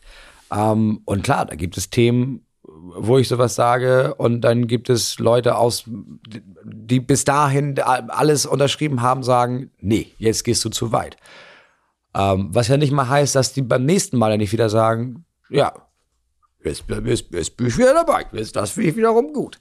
Ähm, ich, was ich glaube, ist, dass es ganz viele. Ich wurde eher kritisiert von Menschen außerhalb der Bubble. Und dann gab es ganz viele Leute, die nur das kannten, also die nur diesen Internetkrams kannten und dann mein Programm gesehen haben und dann gemerkt haben, ja, okay, aber das ist ja was ganz anderes. Ja. Also das, es, gibt den, es gibt diesen Moritz im Internet, der sagt politisch korrekte Sachen, weil ich da nicht, ich bin ja nicht ein Bühnenmensch. Ich bin da, ich bin da, da bin ich dann mehr ich, der sagt, na, natürlich sage ich das nicht. Also wenn ich weiß, wenn ich weiß, Menschen sind verletzt, wenn man dieses Wort benutzt oder wenn ich das sage, ja, dann sage ich das ja nicht. Warum sollte ich denn diese Menschen mit Absicht verletzen? Geht es aber den Bühnenmoritz, der sagt, naja, ich sag dir jetzt, wenn du in diese Show kommst, da werde ich Sachen sagen, die werden dich, wenn du sie ernst nimmst, verletzen. Ich werde Sachen sagen, die als Witz gemeint sind. Und wenn du sie als Witz verstehst, ist es ein Witz. Wenn du sie nicht als Witz verstehst, dann ist das, dann ist das ziemlich harter Krams, den ich da sage. Und wenn du trotzdem kommst, cool. Und dann sind aber Leute gekommen und haben sich das angeguckt und haben mir gesagt, oh nein, das darf man so aber nicht sagen, das kannst du doch nicht ernsthaft meinen, wo ich dann sagen muss, nee, genau, das war ja, also das war ja nicht ernsthaft, das war ja ein Witz. Und da gab es dann Leute, die das kritisiert haben. Aber ich glaube, ich bin jetzt nie. Es gibt immer Themen, wo Leute sagen, oh, das finde ich jetzt nicht so gut. Aber ich hatte nie das Gefühl, dass mich jetzt, ich wurde nicht, nicht, nicht gecancelt. Von welchen oder welche Meinung, die du vertreten hast, ist jetzt so rückblickend? Jetzt machst du diese Videos, zumindest sehe ich die nicht mehr. Ich bin durch mit Internet. Ja. Ich habe nicht mal mehr die App, ich bin da raus, ey. Aber ähm, welche von deinen Meinungen, die du vielleicht früher vertreten hast, ist, würdest du sagen, schlecht gealtert? Wo du jetzt merkst, ah, jetzt bin ich älter, jetzt sehe ich das ein bisschen anders und äh, jetzt so gibt's viele. andere. Bei diesen Videos, Mhm. Bei dem- also bei, bei Witz fällt mir das sofort ein, da brauche ich nicht drüber nachdenken groß, aber bei so den Meinungen, naja, ich habe ich hab das Gefühl, ich habe auch, ich habe selber während diesem ganzen Machen dieser Videos gemerkt, dass ich so, dass ich meine Meinung, dass sie so bei einigen Punkten immer hin und her geswitcht ist, je nach Tagesform. Das haben Leute, glaube ich, nicht realisiert, aus irgendwelchen Gründen, aber das war so ein Auf und Ab. Also wenn es darum ging, ähm, wie gehen wir in der Gesellschaft miteinander um? Und dann gab es mal ein Video, wo ich gesagt habe, naja, pass auf, bin ich ganz ehrlich, wenn du die und die Meinung hast, wenn du der Meinung bist, Menschen, die aus, äh, die hierher kommen nach Deutschland, sollen abgeschoben werden äh, und dafür demonstrierst, dass die Grenzen zu sind, ja, dann bist du ein Stück Scheiße und dann solltest du ab, dann solltest du abgeschoben werden. So, dann habe ich ein paar Wochen später gemerkt, naja, es hilft ja auch niemandem weiter. Also das ist ja einfach nur, dann machst du diesen Graben größer. Ja, das stimmt. Also habe ich dann angefangen, Videos zu machen, wo ich sage, naja, aber naja, die sind, das sind ja immer noch Menschen, die sowas sagen und wir sind ja eigentlich, sollten wir ja zusammenleben und habe dann eher darauf geachtet, dass wir alle, dass man alle so zusammenführt. Habe ein paar Videos gemacht, wo man sagt, naja, ich möchte so ein bisschen über den Politik, über der Politik stehen und sagen, naja, aber wir als Gesellschaft. Und dann habe ich das ein paar Wochen gemacht und dann habe ich gemerkt, ja, das ist das, die sind einfach nur scheißen zu deutlich. Nee, ich kann das nicht. Und dann habe ich wieder ein Video gemacht, wo, gemacht, wo ich gesagt habe, naja, wenn du ein Wutbürger bist, dann wirst du an die Wand gestellt. Das ist meine Meinung. Und dann habe ich irgendwann gemerkt, na ja, vielleicht ein bisschen doll. Wäre es nicht besser, wenn man ein bisschen über den Dingen steht? Also habe ich wieder solche Videos gemacht. Ich war gar nicht so, gar nicht so stringent in mhm. meiner Meinung. Das war eher, naja, ich mache jeden Montag ein Video und das ist sehr dem geschuldet, äh, geschuldet, wie ich die letzten sechs Tage mich gefühlt habe. Ähm, ich, ich gibt bestimmt irgendwelche Sachen, bei denen ich heute denke, naja, würde ich nicht nochmal so sagen, aber das waren über 250 Videos. Ich Warum hast du jetzt aufgehört? nicht weil ich da, weil ich da erst, ich hatte erstens keinen Spaß mehr dran und ich habe gemerkt, es wird auch einfach repetitiv. Also ich habe irgendwann die ersten Videos habe ich gemacht, weil ich Erfolg haben wollte, weil ich gemerkt habe, es funktioniert. Nee, nicht mal, also gar nicht funktioniert. Aber ich, meine Frau war schwanger und ich habe gemerkt, ich muss ja irgendwie jetzt, ich muss Geld verdienen, mhm. ich muss irgendwie Tickets verkaufen. Also meinte mein Agent meinte, Robert meinte, naja, ich weiß, du willst, also du müsstest dich bei Facebook anmelden. Das wäre vielleicht so ein Ding, weil das ist jetzt, hast du vielleicht mitbekommen seit ein paar Jahren. Äh, und ich gesagt, ja, was soll ich denn da machen? Und dann meinte er, ja, keine Ahnung, was, worauf, weißt du was, hier, ich mach, stell dich da hin, äh, ich mache jetzt ein Video, sag mal was, vielleicht eine Zigarettenlänge. Dann habe ich das gemacht. Und dann hat er gesagt, so, das laden wir jetzt hoch und das machst du jetzt jeden Montag. Okay. Hm. Und das war aber nicht politisch, das war einfach so irgendwelche, irgendwelche Videos. Dann wurde das politisch und da hatte ich da auch wirklich Spaß dran, ähm, weil ich dachte, okay, ich habe wirklich eine Meinung. Also das ist wirklich, ich gucke mir was an und dann sage ich was zu einem aktuellen Geschehen. Das fällt mir leicht, das ist ab und zu auch noch lustig. Leuten, ja, es fällt jetzt nicht groß auf im Internet, aber vielleicht gefällt es ja Leuten. Und dann wurde das größer. Und dann wurde das sehr politisch und dann ging es auch viel, dann gab es viele Shitstorms, die haben mich sehr angestrengt. Also, weil, wenn du harmoniesüchtig bist, und du sagst irgendwas und dir schreiben hunderte und aber hunderte Menschen, dass du wertloser bist als Dreck und dass, wenn, wenn wir dich finden, hängen wir dich auf, dann fühlt sich das wohl nicht so gut an. Ähm, aber irgendwann hat auch das Spaß gemacht, weil ich gemerkt habe, es passiert was? Ja, und meine Verteidigungsstrategie war, nach dem ersten Mal, wo ich wirklich eine Woche mich furchtbar gefühlt habe, habe ich gesagt, das darf nie wieder passieren. Das darf mich nie wieder so kalt erwischen. Aber es wird ja wieder passieren. Aber dann möchte ich da vorher Bescheid wissen. Und dann habe ich das einfach gezielt gemacht. Dann habe ich gesagt, okay, ich, dann mache ich jetzt nächste Woche einen Shitstorm. Aber ich, also dann weiß ich ja jetzt am Freitag, wenn ich das Video drehe, schon, dass das passiert. Und dann erwischt es mich nicht kalt. Und dann habe ich gemerkt, naja, Shitstorms bringen halt eine Menge Klicks und Aufmerksamkeit. Also ich kann ja also ich kann ja steuern, ob ich ein Video machen will, das eine Million Klicks bekommt oder nicht. Und zwar einfach, indem ich was mache, wo Leute sich aufregen. Was wäre das jetzt, wenn du jetzt nächste Woche Montag eins machen müsstest? Jetzt Montag? Nächste Woche ah, Montag. Ich, hab, ich, bin, ich lese keine Nachrichten mehr, deswegen ich weiß nicht, was tagespolitisch dabei ist. Ähm, aber, oh, Klimakleber. Also irgendwas pro, mh, mm, du dürftest nicht zu weit gehen, also du dürftest jetzt nicht irgendwie, du dürftest nicht es, es, reicht nicht zu sagen, oh, ich bin für die, ich bin für die Klimaproteste, sondern du müsstest dann noch einen oben draufsetzen. Ähm, du müsstest sagen, dass das jetzt, dass, oh, Leute regen sich auf darüber, dass man dieses, dass man dieses, ähm, dass man dieses, was haben die gemacht, dieses Flugzeug angesprüht. Ähm, aber ich weiß im Ernst, warum regen die sich darüber auf? Das sollte erst der Anfang sein. Und dann müsstest du eigentlich nur eine Ökodiktatur rechtfertigen. Auch mit dem Wort Ökodiktatur, ja, bin ich absolut für. Mhm. Und wenn du da keine Witze einbaust und das einigermaßen so machst, dass die, ähm, dass du zum einen die Leute, die für das Klima sind, dass das, dass sie das Gefühl haben, das ist alles noch im Rahmen. Also wir nennen es zwar Ökodiktatur, aber das sind alles gute Ideen, wie zum Beispiel, es gibt keine deutschen Inlandsflüge mehr, außer für Notfälle, aber nicht für normale Passagiere. In die Schiene und aber schon so doll, dass die Leute ausrasten, die das gar nicht wollen. Nämlich Tempolimit 130. Nee, warum sollte man 130 fahren? Tempolimit 110. Ja, das finde ich okay. Mhm. Ähm, Fleisch, du kannst gerne Fleisch essen, einmal die Woche. Aber sechsmal die Woche nicht. Du musst das nur so ernsthaft machen, dass die Leute tatsächlich ausrasten. Und dann bin ich, dann wird das, glaube ich, das würde klappen. Ähm, Weil das ist das, was du befeuern. Du musst nur Wut befeuern. Wut und dann musst du nur die Wut bei der einen Gruppe äh, befeuern, weil dann ist die andere äh, Gruppe wütend über die Gruppe, worauf die wieder wütend sind. Und das ist wie Facebook und all das funktioniert. Einfach nur durch Wut. Und dann habe ich irgendwann gemerkt, naja, habe hab ich Bock, Teil des Ganzen zu sein. Ich kann das jetzt steuern. Ich kann was sagen und Leute rasten aus. Heißt aber, ich sage irgendwas und ich hinterlasse Leute nicht mit dem Gefühl von, oh, schön, sondern mit Wut. Ich sorge dafür, dass Leute sich nicht gut fühlen. Was mache ich da? Und aufgehört habe ich deswegen, weil das die eigentliche Frage war, weil ich gemerkt habe, dass ähm, ich mache ein Video die Woche, vielleicht zwei, aber ich denke sechs Tage eigentlich vor allem darüber nach. Selbst wenn ich nicht direkt darüber nachdenke, habe ich im Hinterkopf, bald ist Montag, ich brauche noch ein Video, ich brauche noch ein gutes Video, ich brauche noch ein Video, das sich gut klickt. Und ich habe irgendwann keine Videos mehr gemacht, weil ich eine Meinung hatte, sondern weil Montag war. Montag war der Tag, an dem ich eine Meinung vertreten hat, hab. Wenn ich keine Meinung hatte, dann musste ich mir eine Meinung irgendwo her zusammenbasteln, weil, oh Gott, bald ist Montag. Und da habe ich irgendwann gedacht, ja, aber das ist jetzt auch einfach Quatsch. Wenn du dir die Sachen anguckst, die jetzt gerade so veröffentlicht werden, ich, ich nehme dir nicht ganz ab, dass Guck du das ich nicht. Na, Also was meinst du mit jetzt veröffentlicht werden? naja, also du kriegst ja schon mit, was jetzt, keine Ahnung, ob das jetzt eine Heizung-Debatte ist oder ob, äh, kriegst du nicht mit. Gezielt, ich habe keine Ahnung. Ich weiß, Leute rasten gerade aus wegen Heizungen, Wärmepumpen und so. Mhm. Weiß ich nicht. Aber so weiß ich nicht.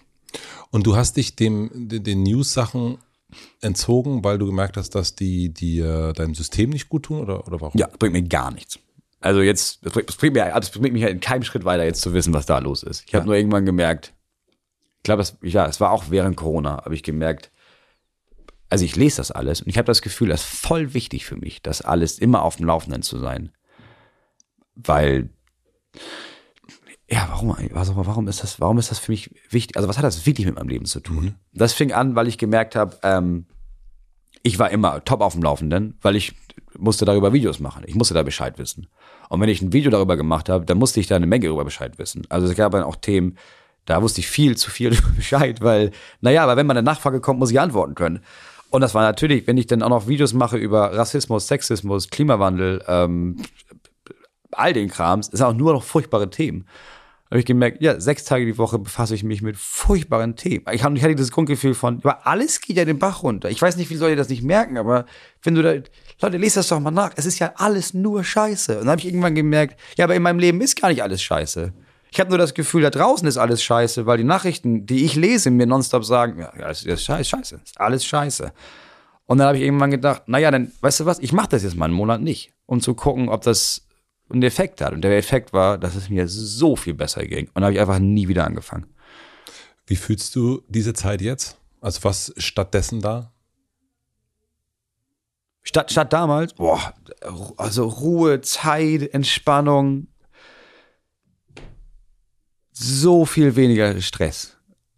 Also es ist einfach, ja, es ist so viel weniger Stress. Ist auch immer noch stressig, weil jetzt sind da andere Sachen. Jetzt beschäftige ich mich mit unserem Haus, das ich selber saniere oder in Großteilen einfach teilweise auch zehn Stunden am Tag. Und dann befasse ich mich mit der verschiedenen Trocknungszeiten von dem Strohgrad in Lehmwänden. Sicher, das interessiert mich mega gerade. Aber ich bin sehr viel positiver als früher.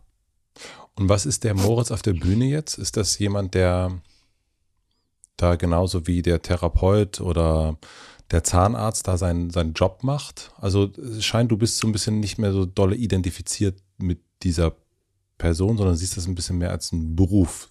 Also, äh, du, weil du hast ja Sachen gemacht, die total gut klicken, die eigentlich deine Sachen befeuert haben und so weiter und so fort. Also eigentlich ja so äh, aus karri- karrieristischen Aspekten weitermachen, super ähm, äh, läuft. Ja, Karriere ist, also ich will immer noch, also das ist jetzt, ich weiß, das klingt immer komisch, wenn ich sage, ja, Karriere ist das ist jetzt nicht so wichtig. Das ist einfach nicht mehr, bevor ich Kinder hatte, war das das Wichtigste. Gesehen werden, berühmt werden, möglichst groß werden, zu gucken, wie die anderen spielen, warum spielt der überhaupt größer, was ist das denn? Ja, ist doch eigentlich scheiße, eigentlich muss ich da umstehen.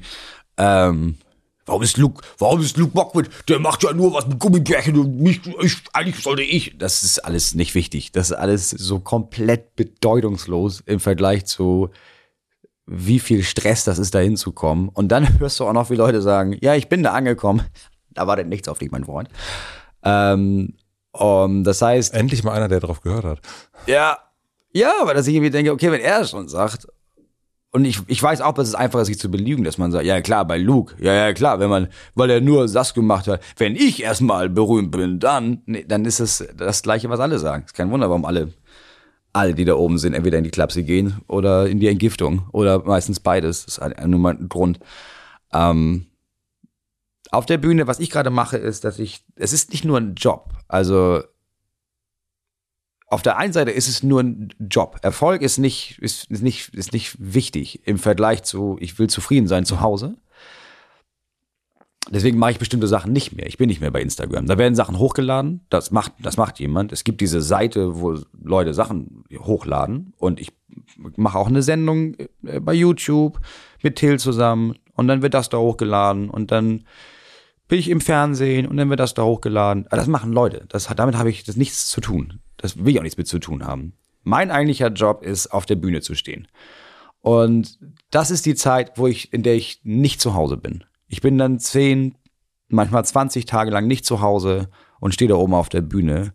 Und dann habe ich irgendwann gedacht, naja, aber wenn ich jetzt schon nicht zu Hause bin, dann ich kann ja mich hier nicht hinstellen und meine Witze da wegschrubben und das Geld mit nach Hause nehmen. Dann will ich ja auch irgendwie Spaß haben. Das heißt, was ich im letzten Programm und was ich in diesem Programm noch mehr versuche, ist es, nicht mehr nur dieser Bühnenmoritz zu sein und das als Job zu sehen, sondern mehr der richtige Moritz zu sein, der sich da oben hinstellt und sich denkt, naja, wenn ich schon hier stehe, ich weiß, wie ihr mich seht, aber Leute, so ist das gar nicht. Und so ein bisschen mehr das zu nutzen, um ein bisschen ehrlicher zu sein und so ein bisschen mehr für mich selber das Gefühl zu haben, naja, ich stehe hier oben und dann, dann macht das für mich auch ein bisschen Sinn, hier zu stehen. Weil das ist nicht nur ein Job, aber alles andere ist ein Job. Also das glaube ich, das ist das meiste, was die Leute sagen, ist, die Zeit auf der Bühne, das ist das, was sich gut anfühlt. Und alles drumrum ist alles Promo. Das ist nur um das auf der Bühne, dass da mehr Leute kommen und sich das angucken. Warum ist dir das so wichtig, dass die Leute ein realistisches Bild von dir haben? Ist nicht, ist mir gar nicht wichtig, dass die Leute das haben. Ist mir wichtig, dass ich ein realistisches Bild von mir selber habe. Also, dass du dir selber glaubst in dem Moment, wo du da oben stehst? Na, ich merke, wenn ich so viel Energie da reinstecke, so zu also ich habe diese, diese Bühnenrolle, die ich dann ja auch abseits der Bühne auf Tour habe, so perfektioniert, dass ich merke, dass ich die, ich, ich schlüpf in die, diese Rolle so automatisch rein, dass ich sie gar nicht ausziehen kann. Dass ich gemerkt habe, das ist so automatisch. Ich, wach, ich wache schon in der Rolle auf. Also ich bin nicht zu Hause, ich wache in einem Hotelzimmer auf und dann bin ich diese Person, bei der ich weiß, ich bin aber gar, ich bin gar nicht so. Das ist ja nur ein Anzug. Ich habe nicht, also das ist trotzdem immer noch, das bin ja noch ich, aber das ist ja nicht, es kommt sich falsch vor, weil ich denke, das ist ja gar nicht, das bin ja gar nicht ich. Das ist einfach irgend, das ist ja so eine Rolle. Und das, was sorgt dafür, dass ich mir selbst in dem Moment so ein bisschen entleite, dass ich dann selbst irgendwann merke, jetzt war ich schon auch für mich selber seit zehn Tagen nicht ich selbst das ist ja insane. Das, so, das, kann, das ist ja nicht richtig, Moritz. Also, wenn ich mir irgendwann selbst nicht mehr sicher bin, wie ich eigentlich bin, weil ich so sehr jemand anderes bin, weil ich das gewohnt bin, das, das, das nicht richtig. Und deswegen versuche ich das mehr zu etablieren. Aber es ist anstrengend, weil ich dadurch sich zu zeigen, wenn man sich ungenügend fühlt, ist richtig unangenehm. Nähe aufbauen zu jemandem, dem man jahrelang vorgespielt hat, man wäre sich schon nah, ist richtig unangenehm. Und verletzlich zu sein, verletzlich zu sein, während tausend Leute zugucken, ist okay. Verletzlich zu sein, während eine Person zuguckt, die einem wichtig ist, ist auch richtig unangenehm. Ja. Und wer ist diese eine Person? Es gibt viele eine Personen. Es gibt, ähm, es gibt Hinner Köhn, mit dem ich auf Tour fahre, mit dem ich enorm viel Zeit verbringe und zu dem ich trotzdem immer eine Distanz aufgebaut habe.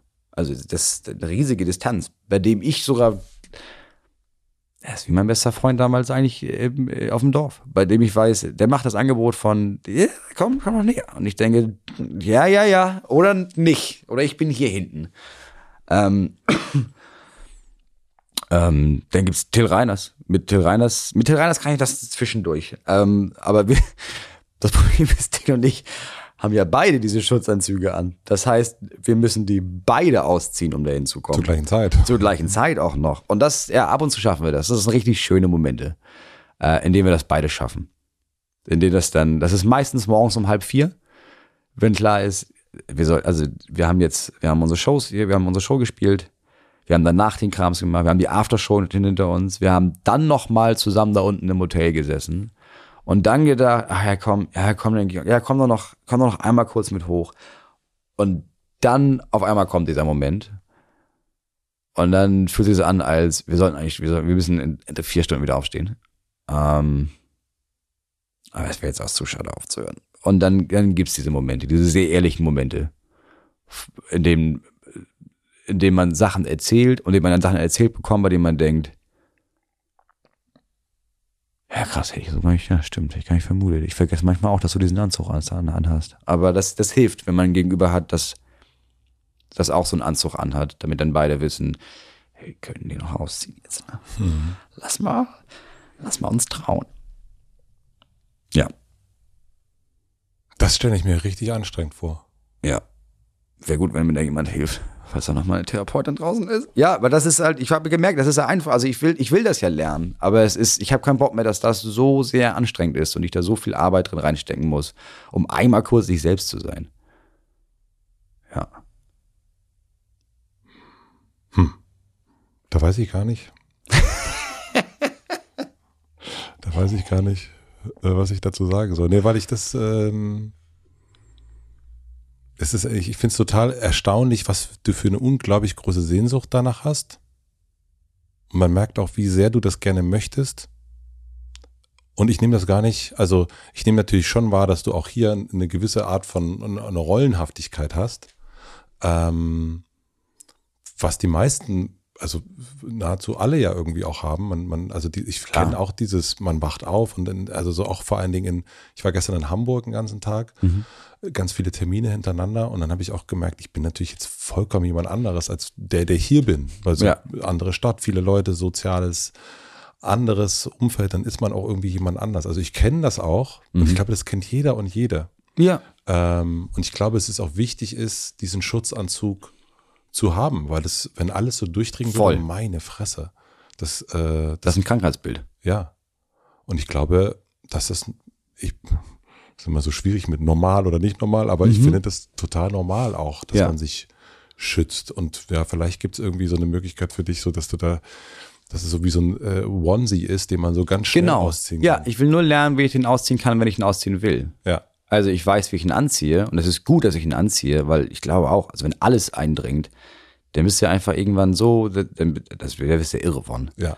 Aber es gibt einfach Momente, in denen ich habe, also ich glaube, das sind auch so ganz, das sind Momente, wie ich sitze mit jemandem zusammen und ich merke, oh, ich würde mich so, ich würde mich dir jetzt so gerne öffnen. Mhm. Aber weil ich mich nicht schon lange darauf vorbereitet habe, auf diesen Moment, weil dieser Moment spontan war. Hier kann ich mich zum Beispiel deswegen öffnen, weil ich seit zwei Wochen weiß, dass ich hier bin. Und ich gedacht habe, naja, ich habe jetzt einmal diesen Podcast gehört und ich war begeistert davon, wie sie die Person geöffnet hat. Und ich könnte das hier als, als, so, ein Promo-Ding machen. Aber ich wollte mich eröffnen. Und dann kann ich mich zwei Wochen darauf vorbereiten und dann schaffe ich es zwischendurch. Aber es gibt immer Situationen, wo ich denke, wo ich auch vielleicht spontan jemanden treffe, bei dem ich denke, du bist ja der Wahnsinn, du bist ja so nett, du bist ja eigentlich, ich würde mich jetzt, ich würde mich so gerne dir öffnen jetzt und dir ein bisschen was von mir zeigen. Und ich, ich habe ich hab keine Ahnung wie. Mhm. Mir fehlt das Werkzeug dafür, allein, dass ich das als Werkzeug betrachte, um mich zu öffnen. Und ja, ich glaube, deswegen will ich das lernen. Um Leute oder um mir selbst die Chance zu geben, mich Leuten zu zeigen. Da, daran habe ich die ganze Zeit, also das ist das, was ich, wo ich so merke, die ganze Zeit, das ist, hat viel, also so dieses, deswegen habe ich auch erst gefragt, wer ist diese eine Person? Es geht wie hat das Und das meine ich auch gar nicht bewerten, sondern einfach nur feststellen, es geht, es ist ja immer das, das Gegenüber. Mhm. Ähm, und da, da frage ich mich, warum ist dir das so wichtig?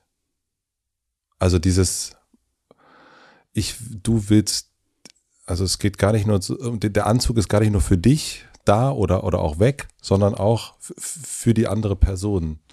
Und äh, das kriege ich, also kriege ich noch nicht so richtig, äh, ich krieg, es nicht so richtig begreiflich für mich. Weil dieser Anzug oder wenn ich in diesem Anzug stecke, bin ich immer alleine. Weil wenn ich es nicht schaffe, dass mich jemand, dass ich, wenn, wenn Leute mich in diesem Anzug sehen, dann sehen die mich.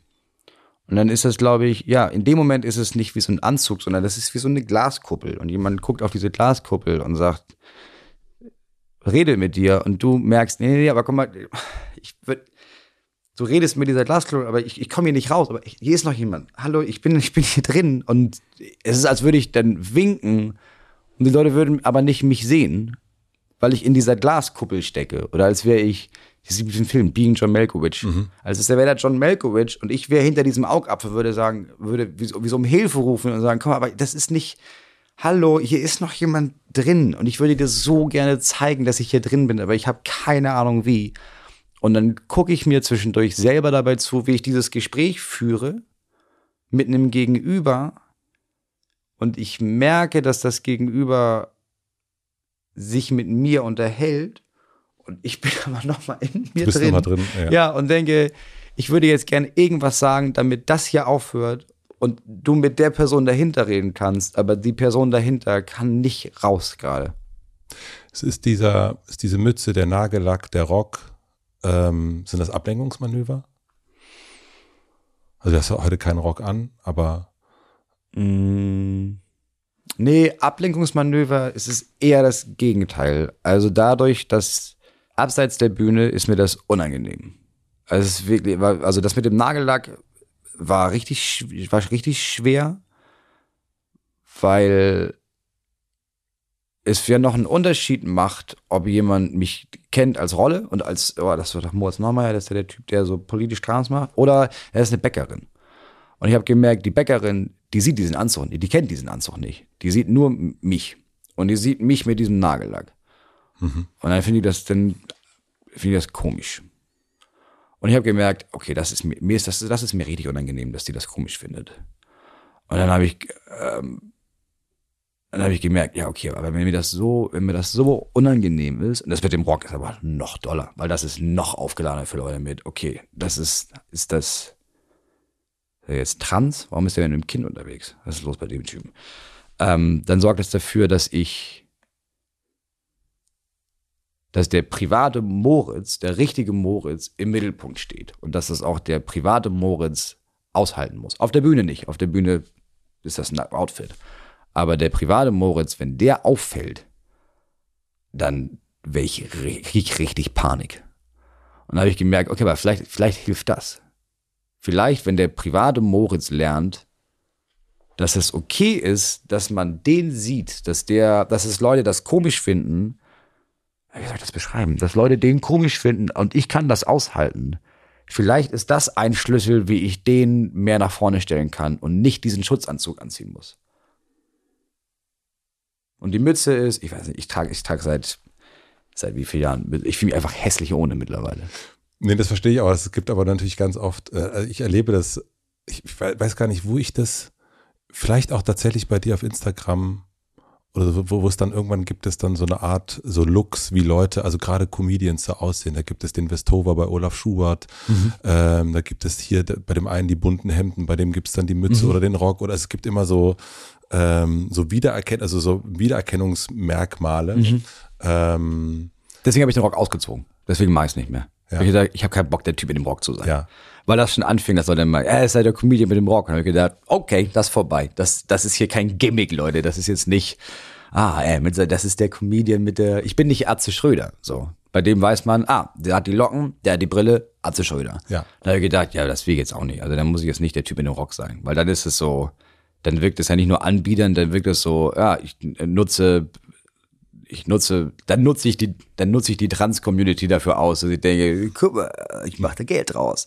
Deswegen habe ich damit wieder aufgehört. Der Rock ist weg. Was ist das für eine Kette, die du da trägst? Das ist einfach nur, das ist, ich wollte mal wieder eine Kette tragen und wir wurden, ähm, wir haben einmal im Jahr so ein, so ein äh, zwei Wochen Volksfest ist ein falsches Wort. Also es sind sehr viele Menschen, die so Schmuck machen. Und dann habe ich die meiner Frau gekauft und sie fand sie hässlich. Und dann habe ich gedacht, ja, dann setze ich sie jetzt um. Und jetzt, jetzt habe ich die an.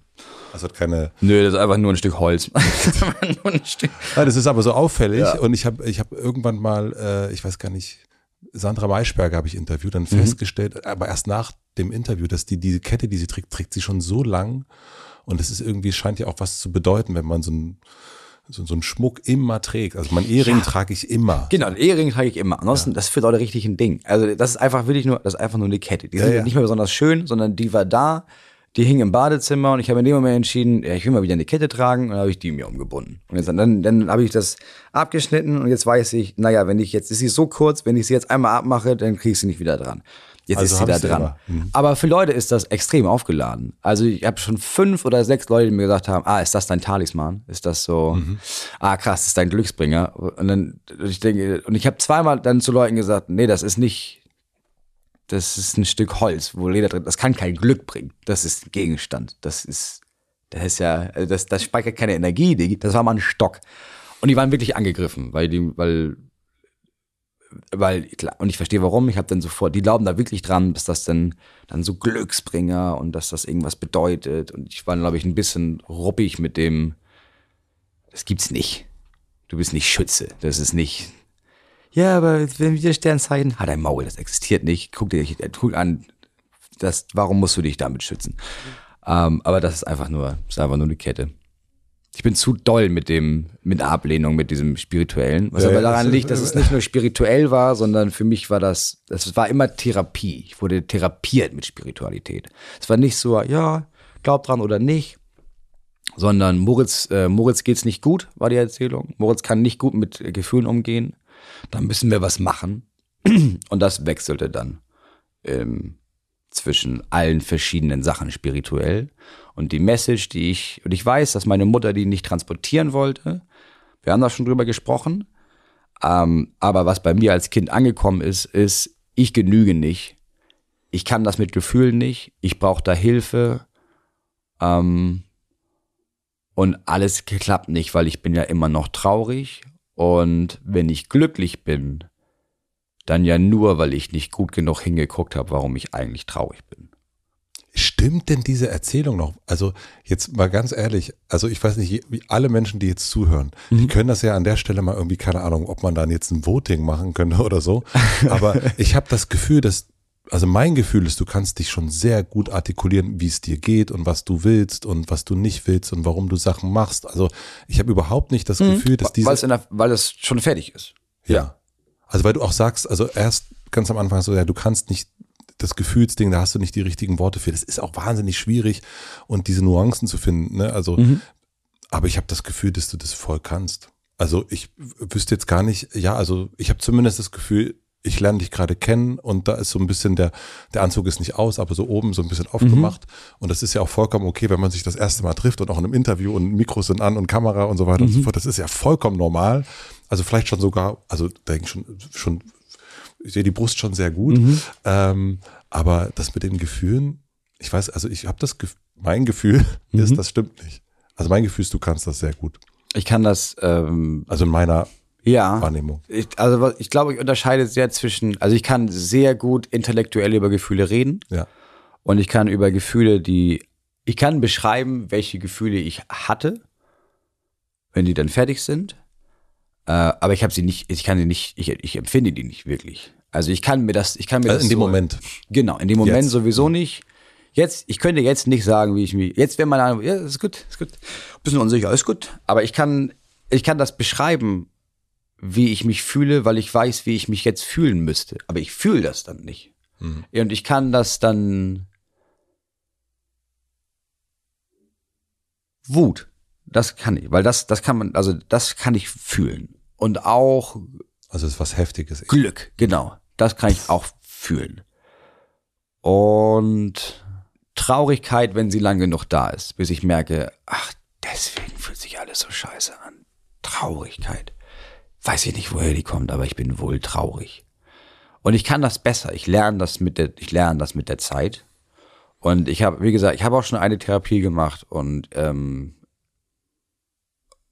und ich beschäftige mich, ich beschäftige mich sehr viel im Moment mit dem, mit dem Fühlen und Gefühlen und, ähm, und bei allem, was ich in den letzten Jahren gemacht habe, kann ich jetzt auch im Nachhinein so Gefühle dahin packen von, ah, jetzt weiß ich, was das war. Aber was ich möchte, ist, dass wenn ich, ich möchte, ich möchte das richtig fühlen. Ich möchte richtig, ich möchte fühlen, ich bin, ich habe Angst und nicht wissen, Jetzt vor zwei Wochen gab es so eine Situation, da hatte ich wohl Angst. Also nicht, dass ich das gefühlt habe, aber ja klar, also das jetzt weiß ich, jetzt kann ich erklären, ja, ja, vor zwei Wochen hatte ich so Angst. Aber das reicht nicht. Ich will mich, das, das fühlt sich nicht lebendig an. Und es liegt, ich weiß, dass ich in meiner Kindheit angefangen habe, das alles zu verstecken. Das hat auch Gründe, die, die ich nicht ausführen muss hier und die Teil meiner Therapie nachher sind, aber ich, ich weiß schon, warum ich diesen Schutzpanzer habe und ich weiß auch, warum ich immer das Gefühl hatte, ich muss das verstecken und ich komme damit nicht klar. Und da habe ich keinen Bock mehr. Voll gut, dass du das dir anguckst und so beschäftigst. Und das ist natürlich sehr, also das ist diese Bilder, die wir voneinander haben, mhm. die so auch, ne, also ich bin so sehr hellhörig geworden gerade, weil ich dachte, dieses Gefühlsthema ist für dich das hast du irgendwann gemerkt, dass du das nicht so gut kannst. Mhm. Aber ich kann es sehr viel besser schon, das ist keine Frage. Ja, aber dass du, dass das auch ein Narrativ ist von deiner Mutter mhm. schon, die sagt, das kannst du ja nicht so gut. Mhm. Ähm, bei mir war es genau andersrum. Äh, ich habe immer gekriegt, sei nicht so gefühlig. Das ist das, was meine Mutter oh, mir gesagt ja. hat. Und, mhm. äh, und, und, und sei nicht, äh, sei nicht so sensibel. Mhm. Ja, und das hat bei mir eine Weile gedauert zu sagen, ja, warum denn eigentlich nicht? Ja. Also was ist denn daran das, so was ist denn das Problem?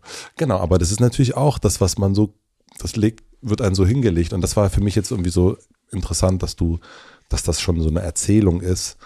Ähm, der Moritz ist ja so und so, der Matze ist ja so und so genau. und dies und das und eigentlich, aber das ist mit diesen ähm, niemand da draußen kennt, also wir selber kennen uns ja nicht mal und wie soll uns irgendjemand da draußen kennen? Ja. Und ähm, natürlich sollte man das versuchen, um ja, ein, ein decent human being zu sein und irgendwie mhm. nicht ein Kotzbrocken und sich nicht versteckt die ganze Zeit, wo sie andere stacheln müssen oder wie auch immer. Aber das ist ja immer, liegt ja immer an der Natur, dass man es irgendwie, man, man weiß es ja selber nie. Ja, und das ist aber auch alles, ja, und das ist, ich habe das, also ich mache das natürlich auch, weil ich denke, naja, ich will das besser mit meinen Kindern machen, mhm. ich will, dass das bei denen nicht so ist. Ja. Aber ehrlich gesagt, ist eigentlich egal, was du sagst, kann einem immer nach hinten losgehen. So bei, mein, bei meiner Schwester wurde mal gesagt, die macht das so toll, die macht das, die macht das so toll mit den Gefühlen. Ich konnte, das ist super toll. Bis sie dann irgendwann, glaube ich, gemerkt hat von, ja, aber jetzt muss ich das ja auch immer so toll können. Also wenn du jemandem sagst, du, ach, du machst das, du bist der Beste, du bist der beste Mensch, du bist so, du bist so gut, dass mhm. du dann irgendwann merkst, ja, aber boah, Alter, der Anspruch, dass ich immer der Beste sein muss, ist ja auch voll anstrengend. Deswegen, es ist egal, was du machst. Also ich, ich versuche, wir versuchen das zu Hause sehr, unsere Kinder nicht in so eine Schublade zu stecken mit du bist so. Mhm.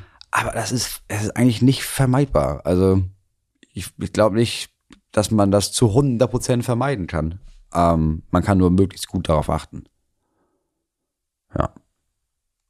Es gibt so viele Themen, die ich eigentlich noch gerne mit dir besprechen würde. Und das ist aber, habe ich so das Gefühl, dass das würde.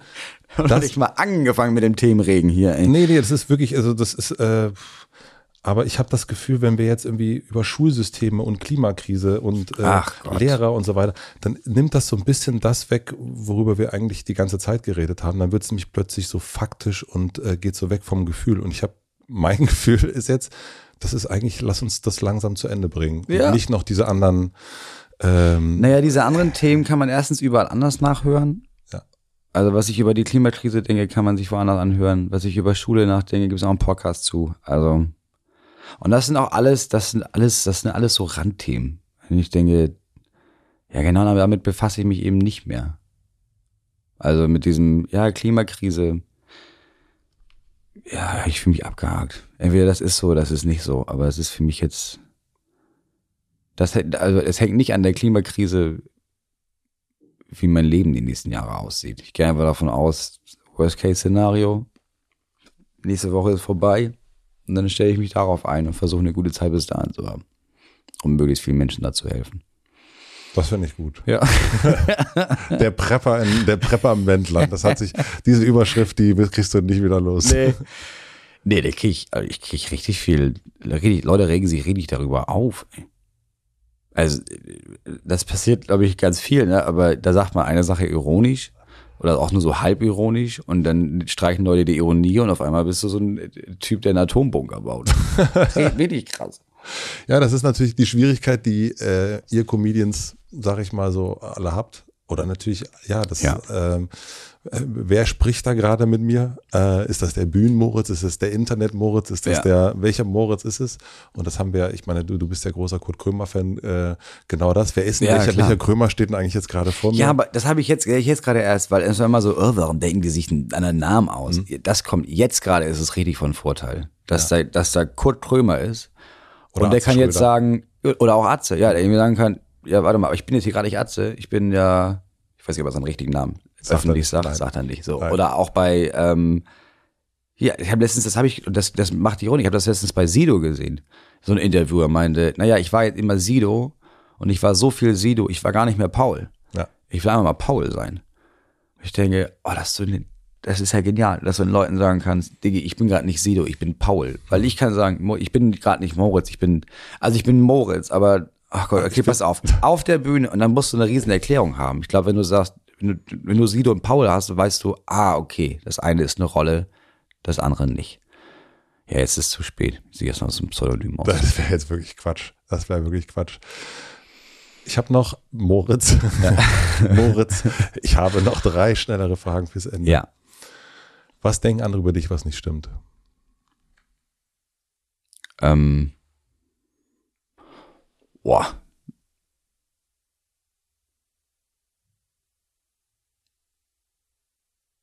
Dass ich arrogant bin. Ja. Ich bin unsicher. Ich bin unsicher und habe richtig Schiss und bin schlecht in sozialer Interaktion. Und weil ich es nicht mache, haben Menschen das Gefühl, ich wäre arrogant und will nichts mit denen zu tun haben. Ich denke, will ich, aber ich würde nie auf dich zugehen. Ich habe richtig Angst vor dir.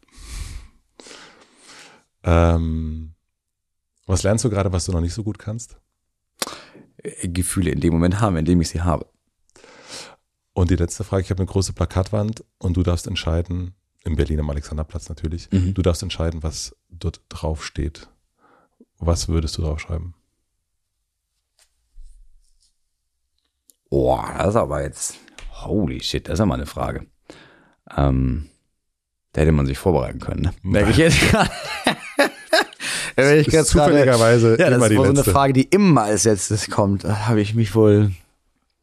Weil das ist das, aber ich glaube, selbst wenn ich darüber nachgedacht hätte, oh, es gibt so viele Ideen, weil sofort denke ich, oh, irgendwas Provokantes, irgendwas Lustiges. Und dann denke ich, nein, vielleicht einfach so seid nett zueinander. Und dann denke ich, na ja, das ist das, was auf diesen Autobahnplakaten mit seid nett zueinander und dann unten Jesus oder Gott steht dann immer dran. Das ist auch weird. Ich glaube,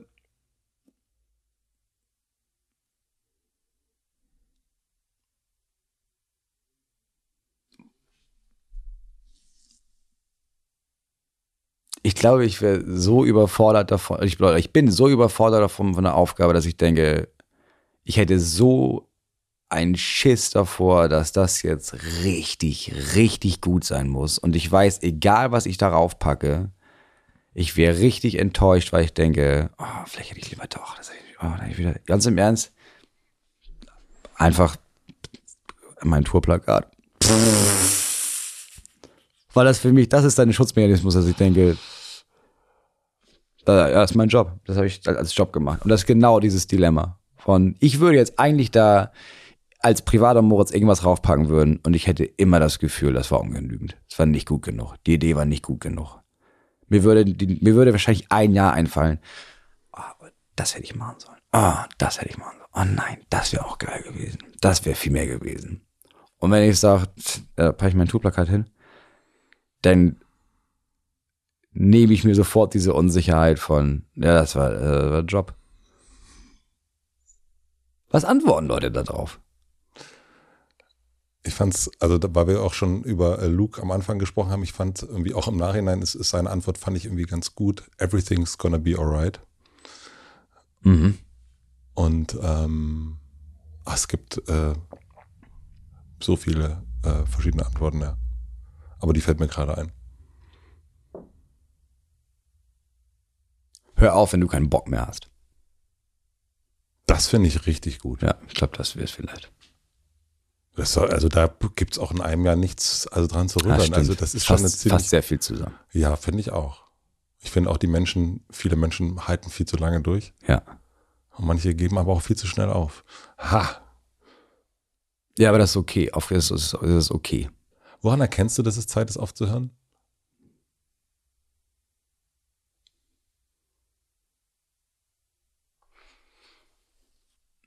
Ich glaube, ich mache die meisten Sachen zu lange, die mir nicht gut tun. Ich mache sie teilweise viel zu lange und die Abstände werden vielleicht ein bisschen kürzer. Aber ich merke das im Urlaub. Weil Urlaub bei uns zu Hause so ritualisiert ist. Wir haben ein, Urlaub, wir haben das einmal im Sommer. Das Jahr über ist, haben wir keinen Urlaub, sondern das ist einmal im Sommer für, ja, früher für sehr lange, jetzt durch die Schule nur für so ein paar Wochen. Aber da ist äh, ritualisiert, und auch bei mir gelernt und bei allen gelernt, jetzt ist Urlaub und jetzt endet alles andere und wir sind wirklich raus. Und dann gehe ich wirklich einen Schritt zurück. Und das ist die Zeit, in der meine Frau und ich extrem viel umstellen und extrem viel sagen, okay, was, was war im letzten Jahr? Was, was, war, was war nicht cool und was wollen wir ändern? Und da quasi machen wir so eine Checkliste von, okay, das, das, so, das wollen wir nicht mehr, das wollen wir nicht mehr, das wollen wir nicht mehr.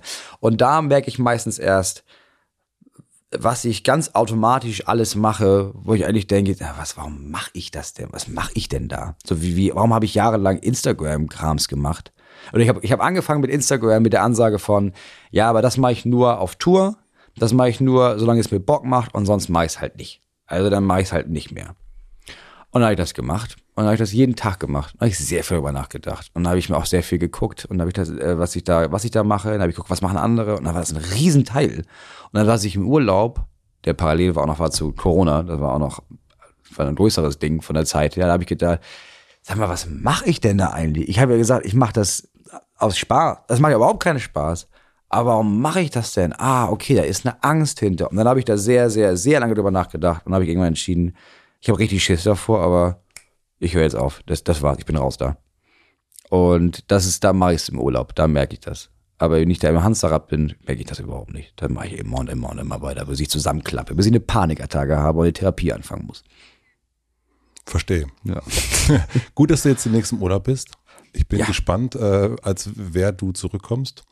Und ich, Das war ein ähm, gutes Jahr. Ich habe schon so viel umgestellt. Ich glaube, da ist nicht mehr so viel wie vorher. Seit Corona, ich habe ich habe wirklich richtig viel umgestellt. na, ich glaube, bei dir muss man sich, äh, Ja, man man sich keine Sorgen machen, dass da ich- nicht, dass da nicht nochmal irgendwie nochmal so irgendwas anderes bei rauskommt. Nein, ich freue mich sehr, dass wir uns endlich kennengelernt haben und das, ähm, ja, ich hatte ein, ein, ein, gutes Gefühl jetzt in den letzten zwei Stunden. Das war, ein bisschen, das war richtig zwei Stunden Therapie. Es war doppelt so lange Therapiestunde wie sonst. Ja, Ja. so schnell kann es gehen. Und äh, ja, danke fürs äh, Zeigen. Ja. Danke, danke fürs, danke fürs. Man man sagt immer Danke fürs Einladen. Danke für die Einladung. Ähm, aber es war für mich, es war für mich jetzt gar nicht so eine Einladung. Also dadurch, dass ich nur diese eine Folge gehört habe, wo Luke auf einmal das, das erste Mal gefühlt sich geöffnet hat, war das nicht eine Einladung zum Podcast, sondern das war für mich von Anfang eine Einladung von, ah, okay, ja gut, das ist eine Einladung zur Eröffnung. Okay, oh Gott, da muss ich mich richtig auf vorbereiten. Ja, aber danke für die Einladung. Danke. Musik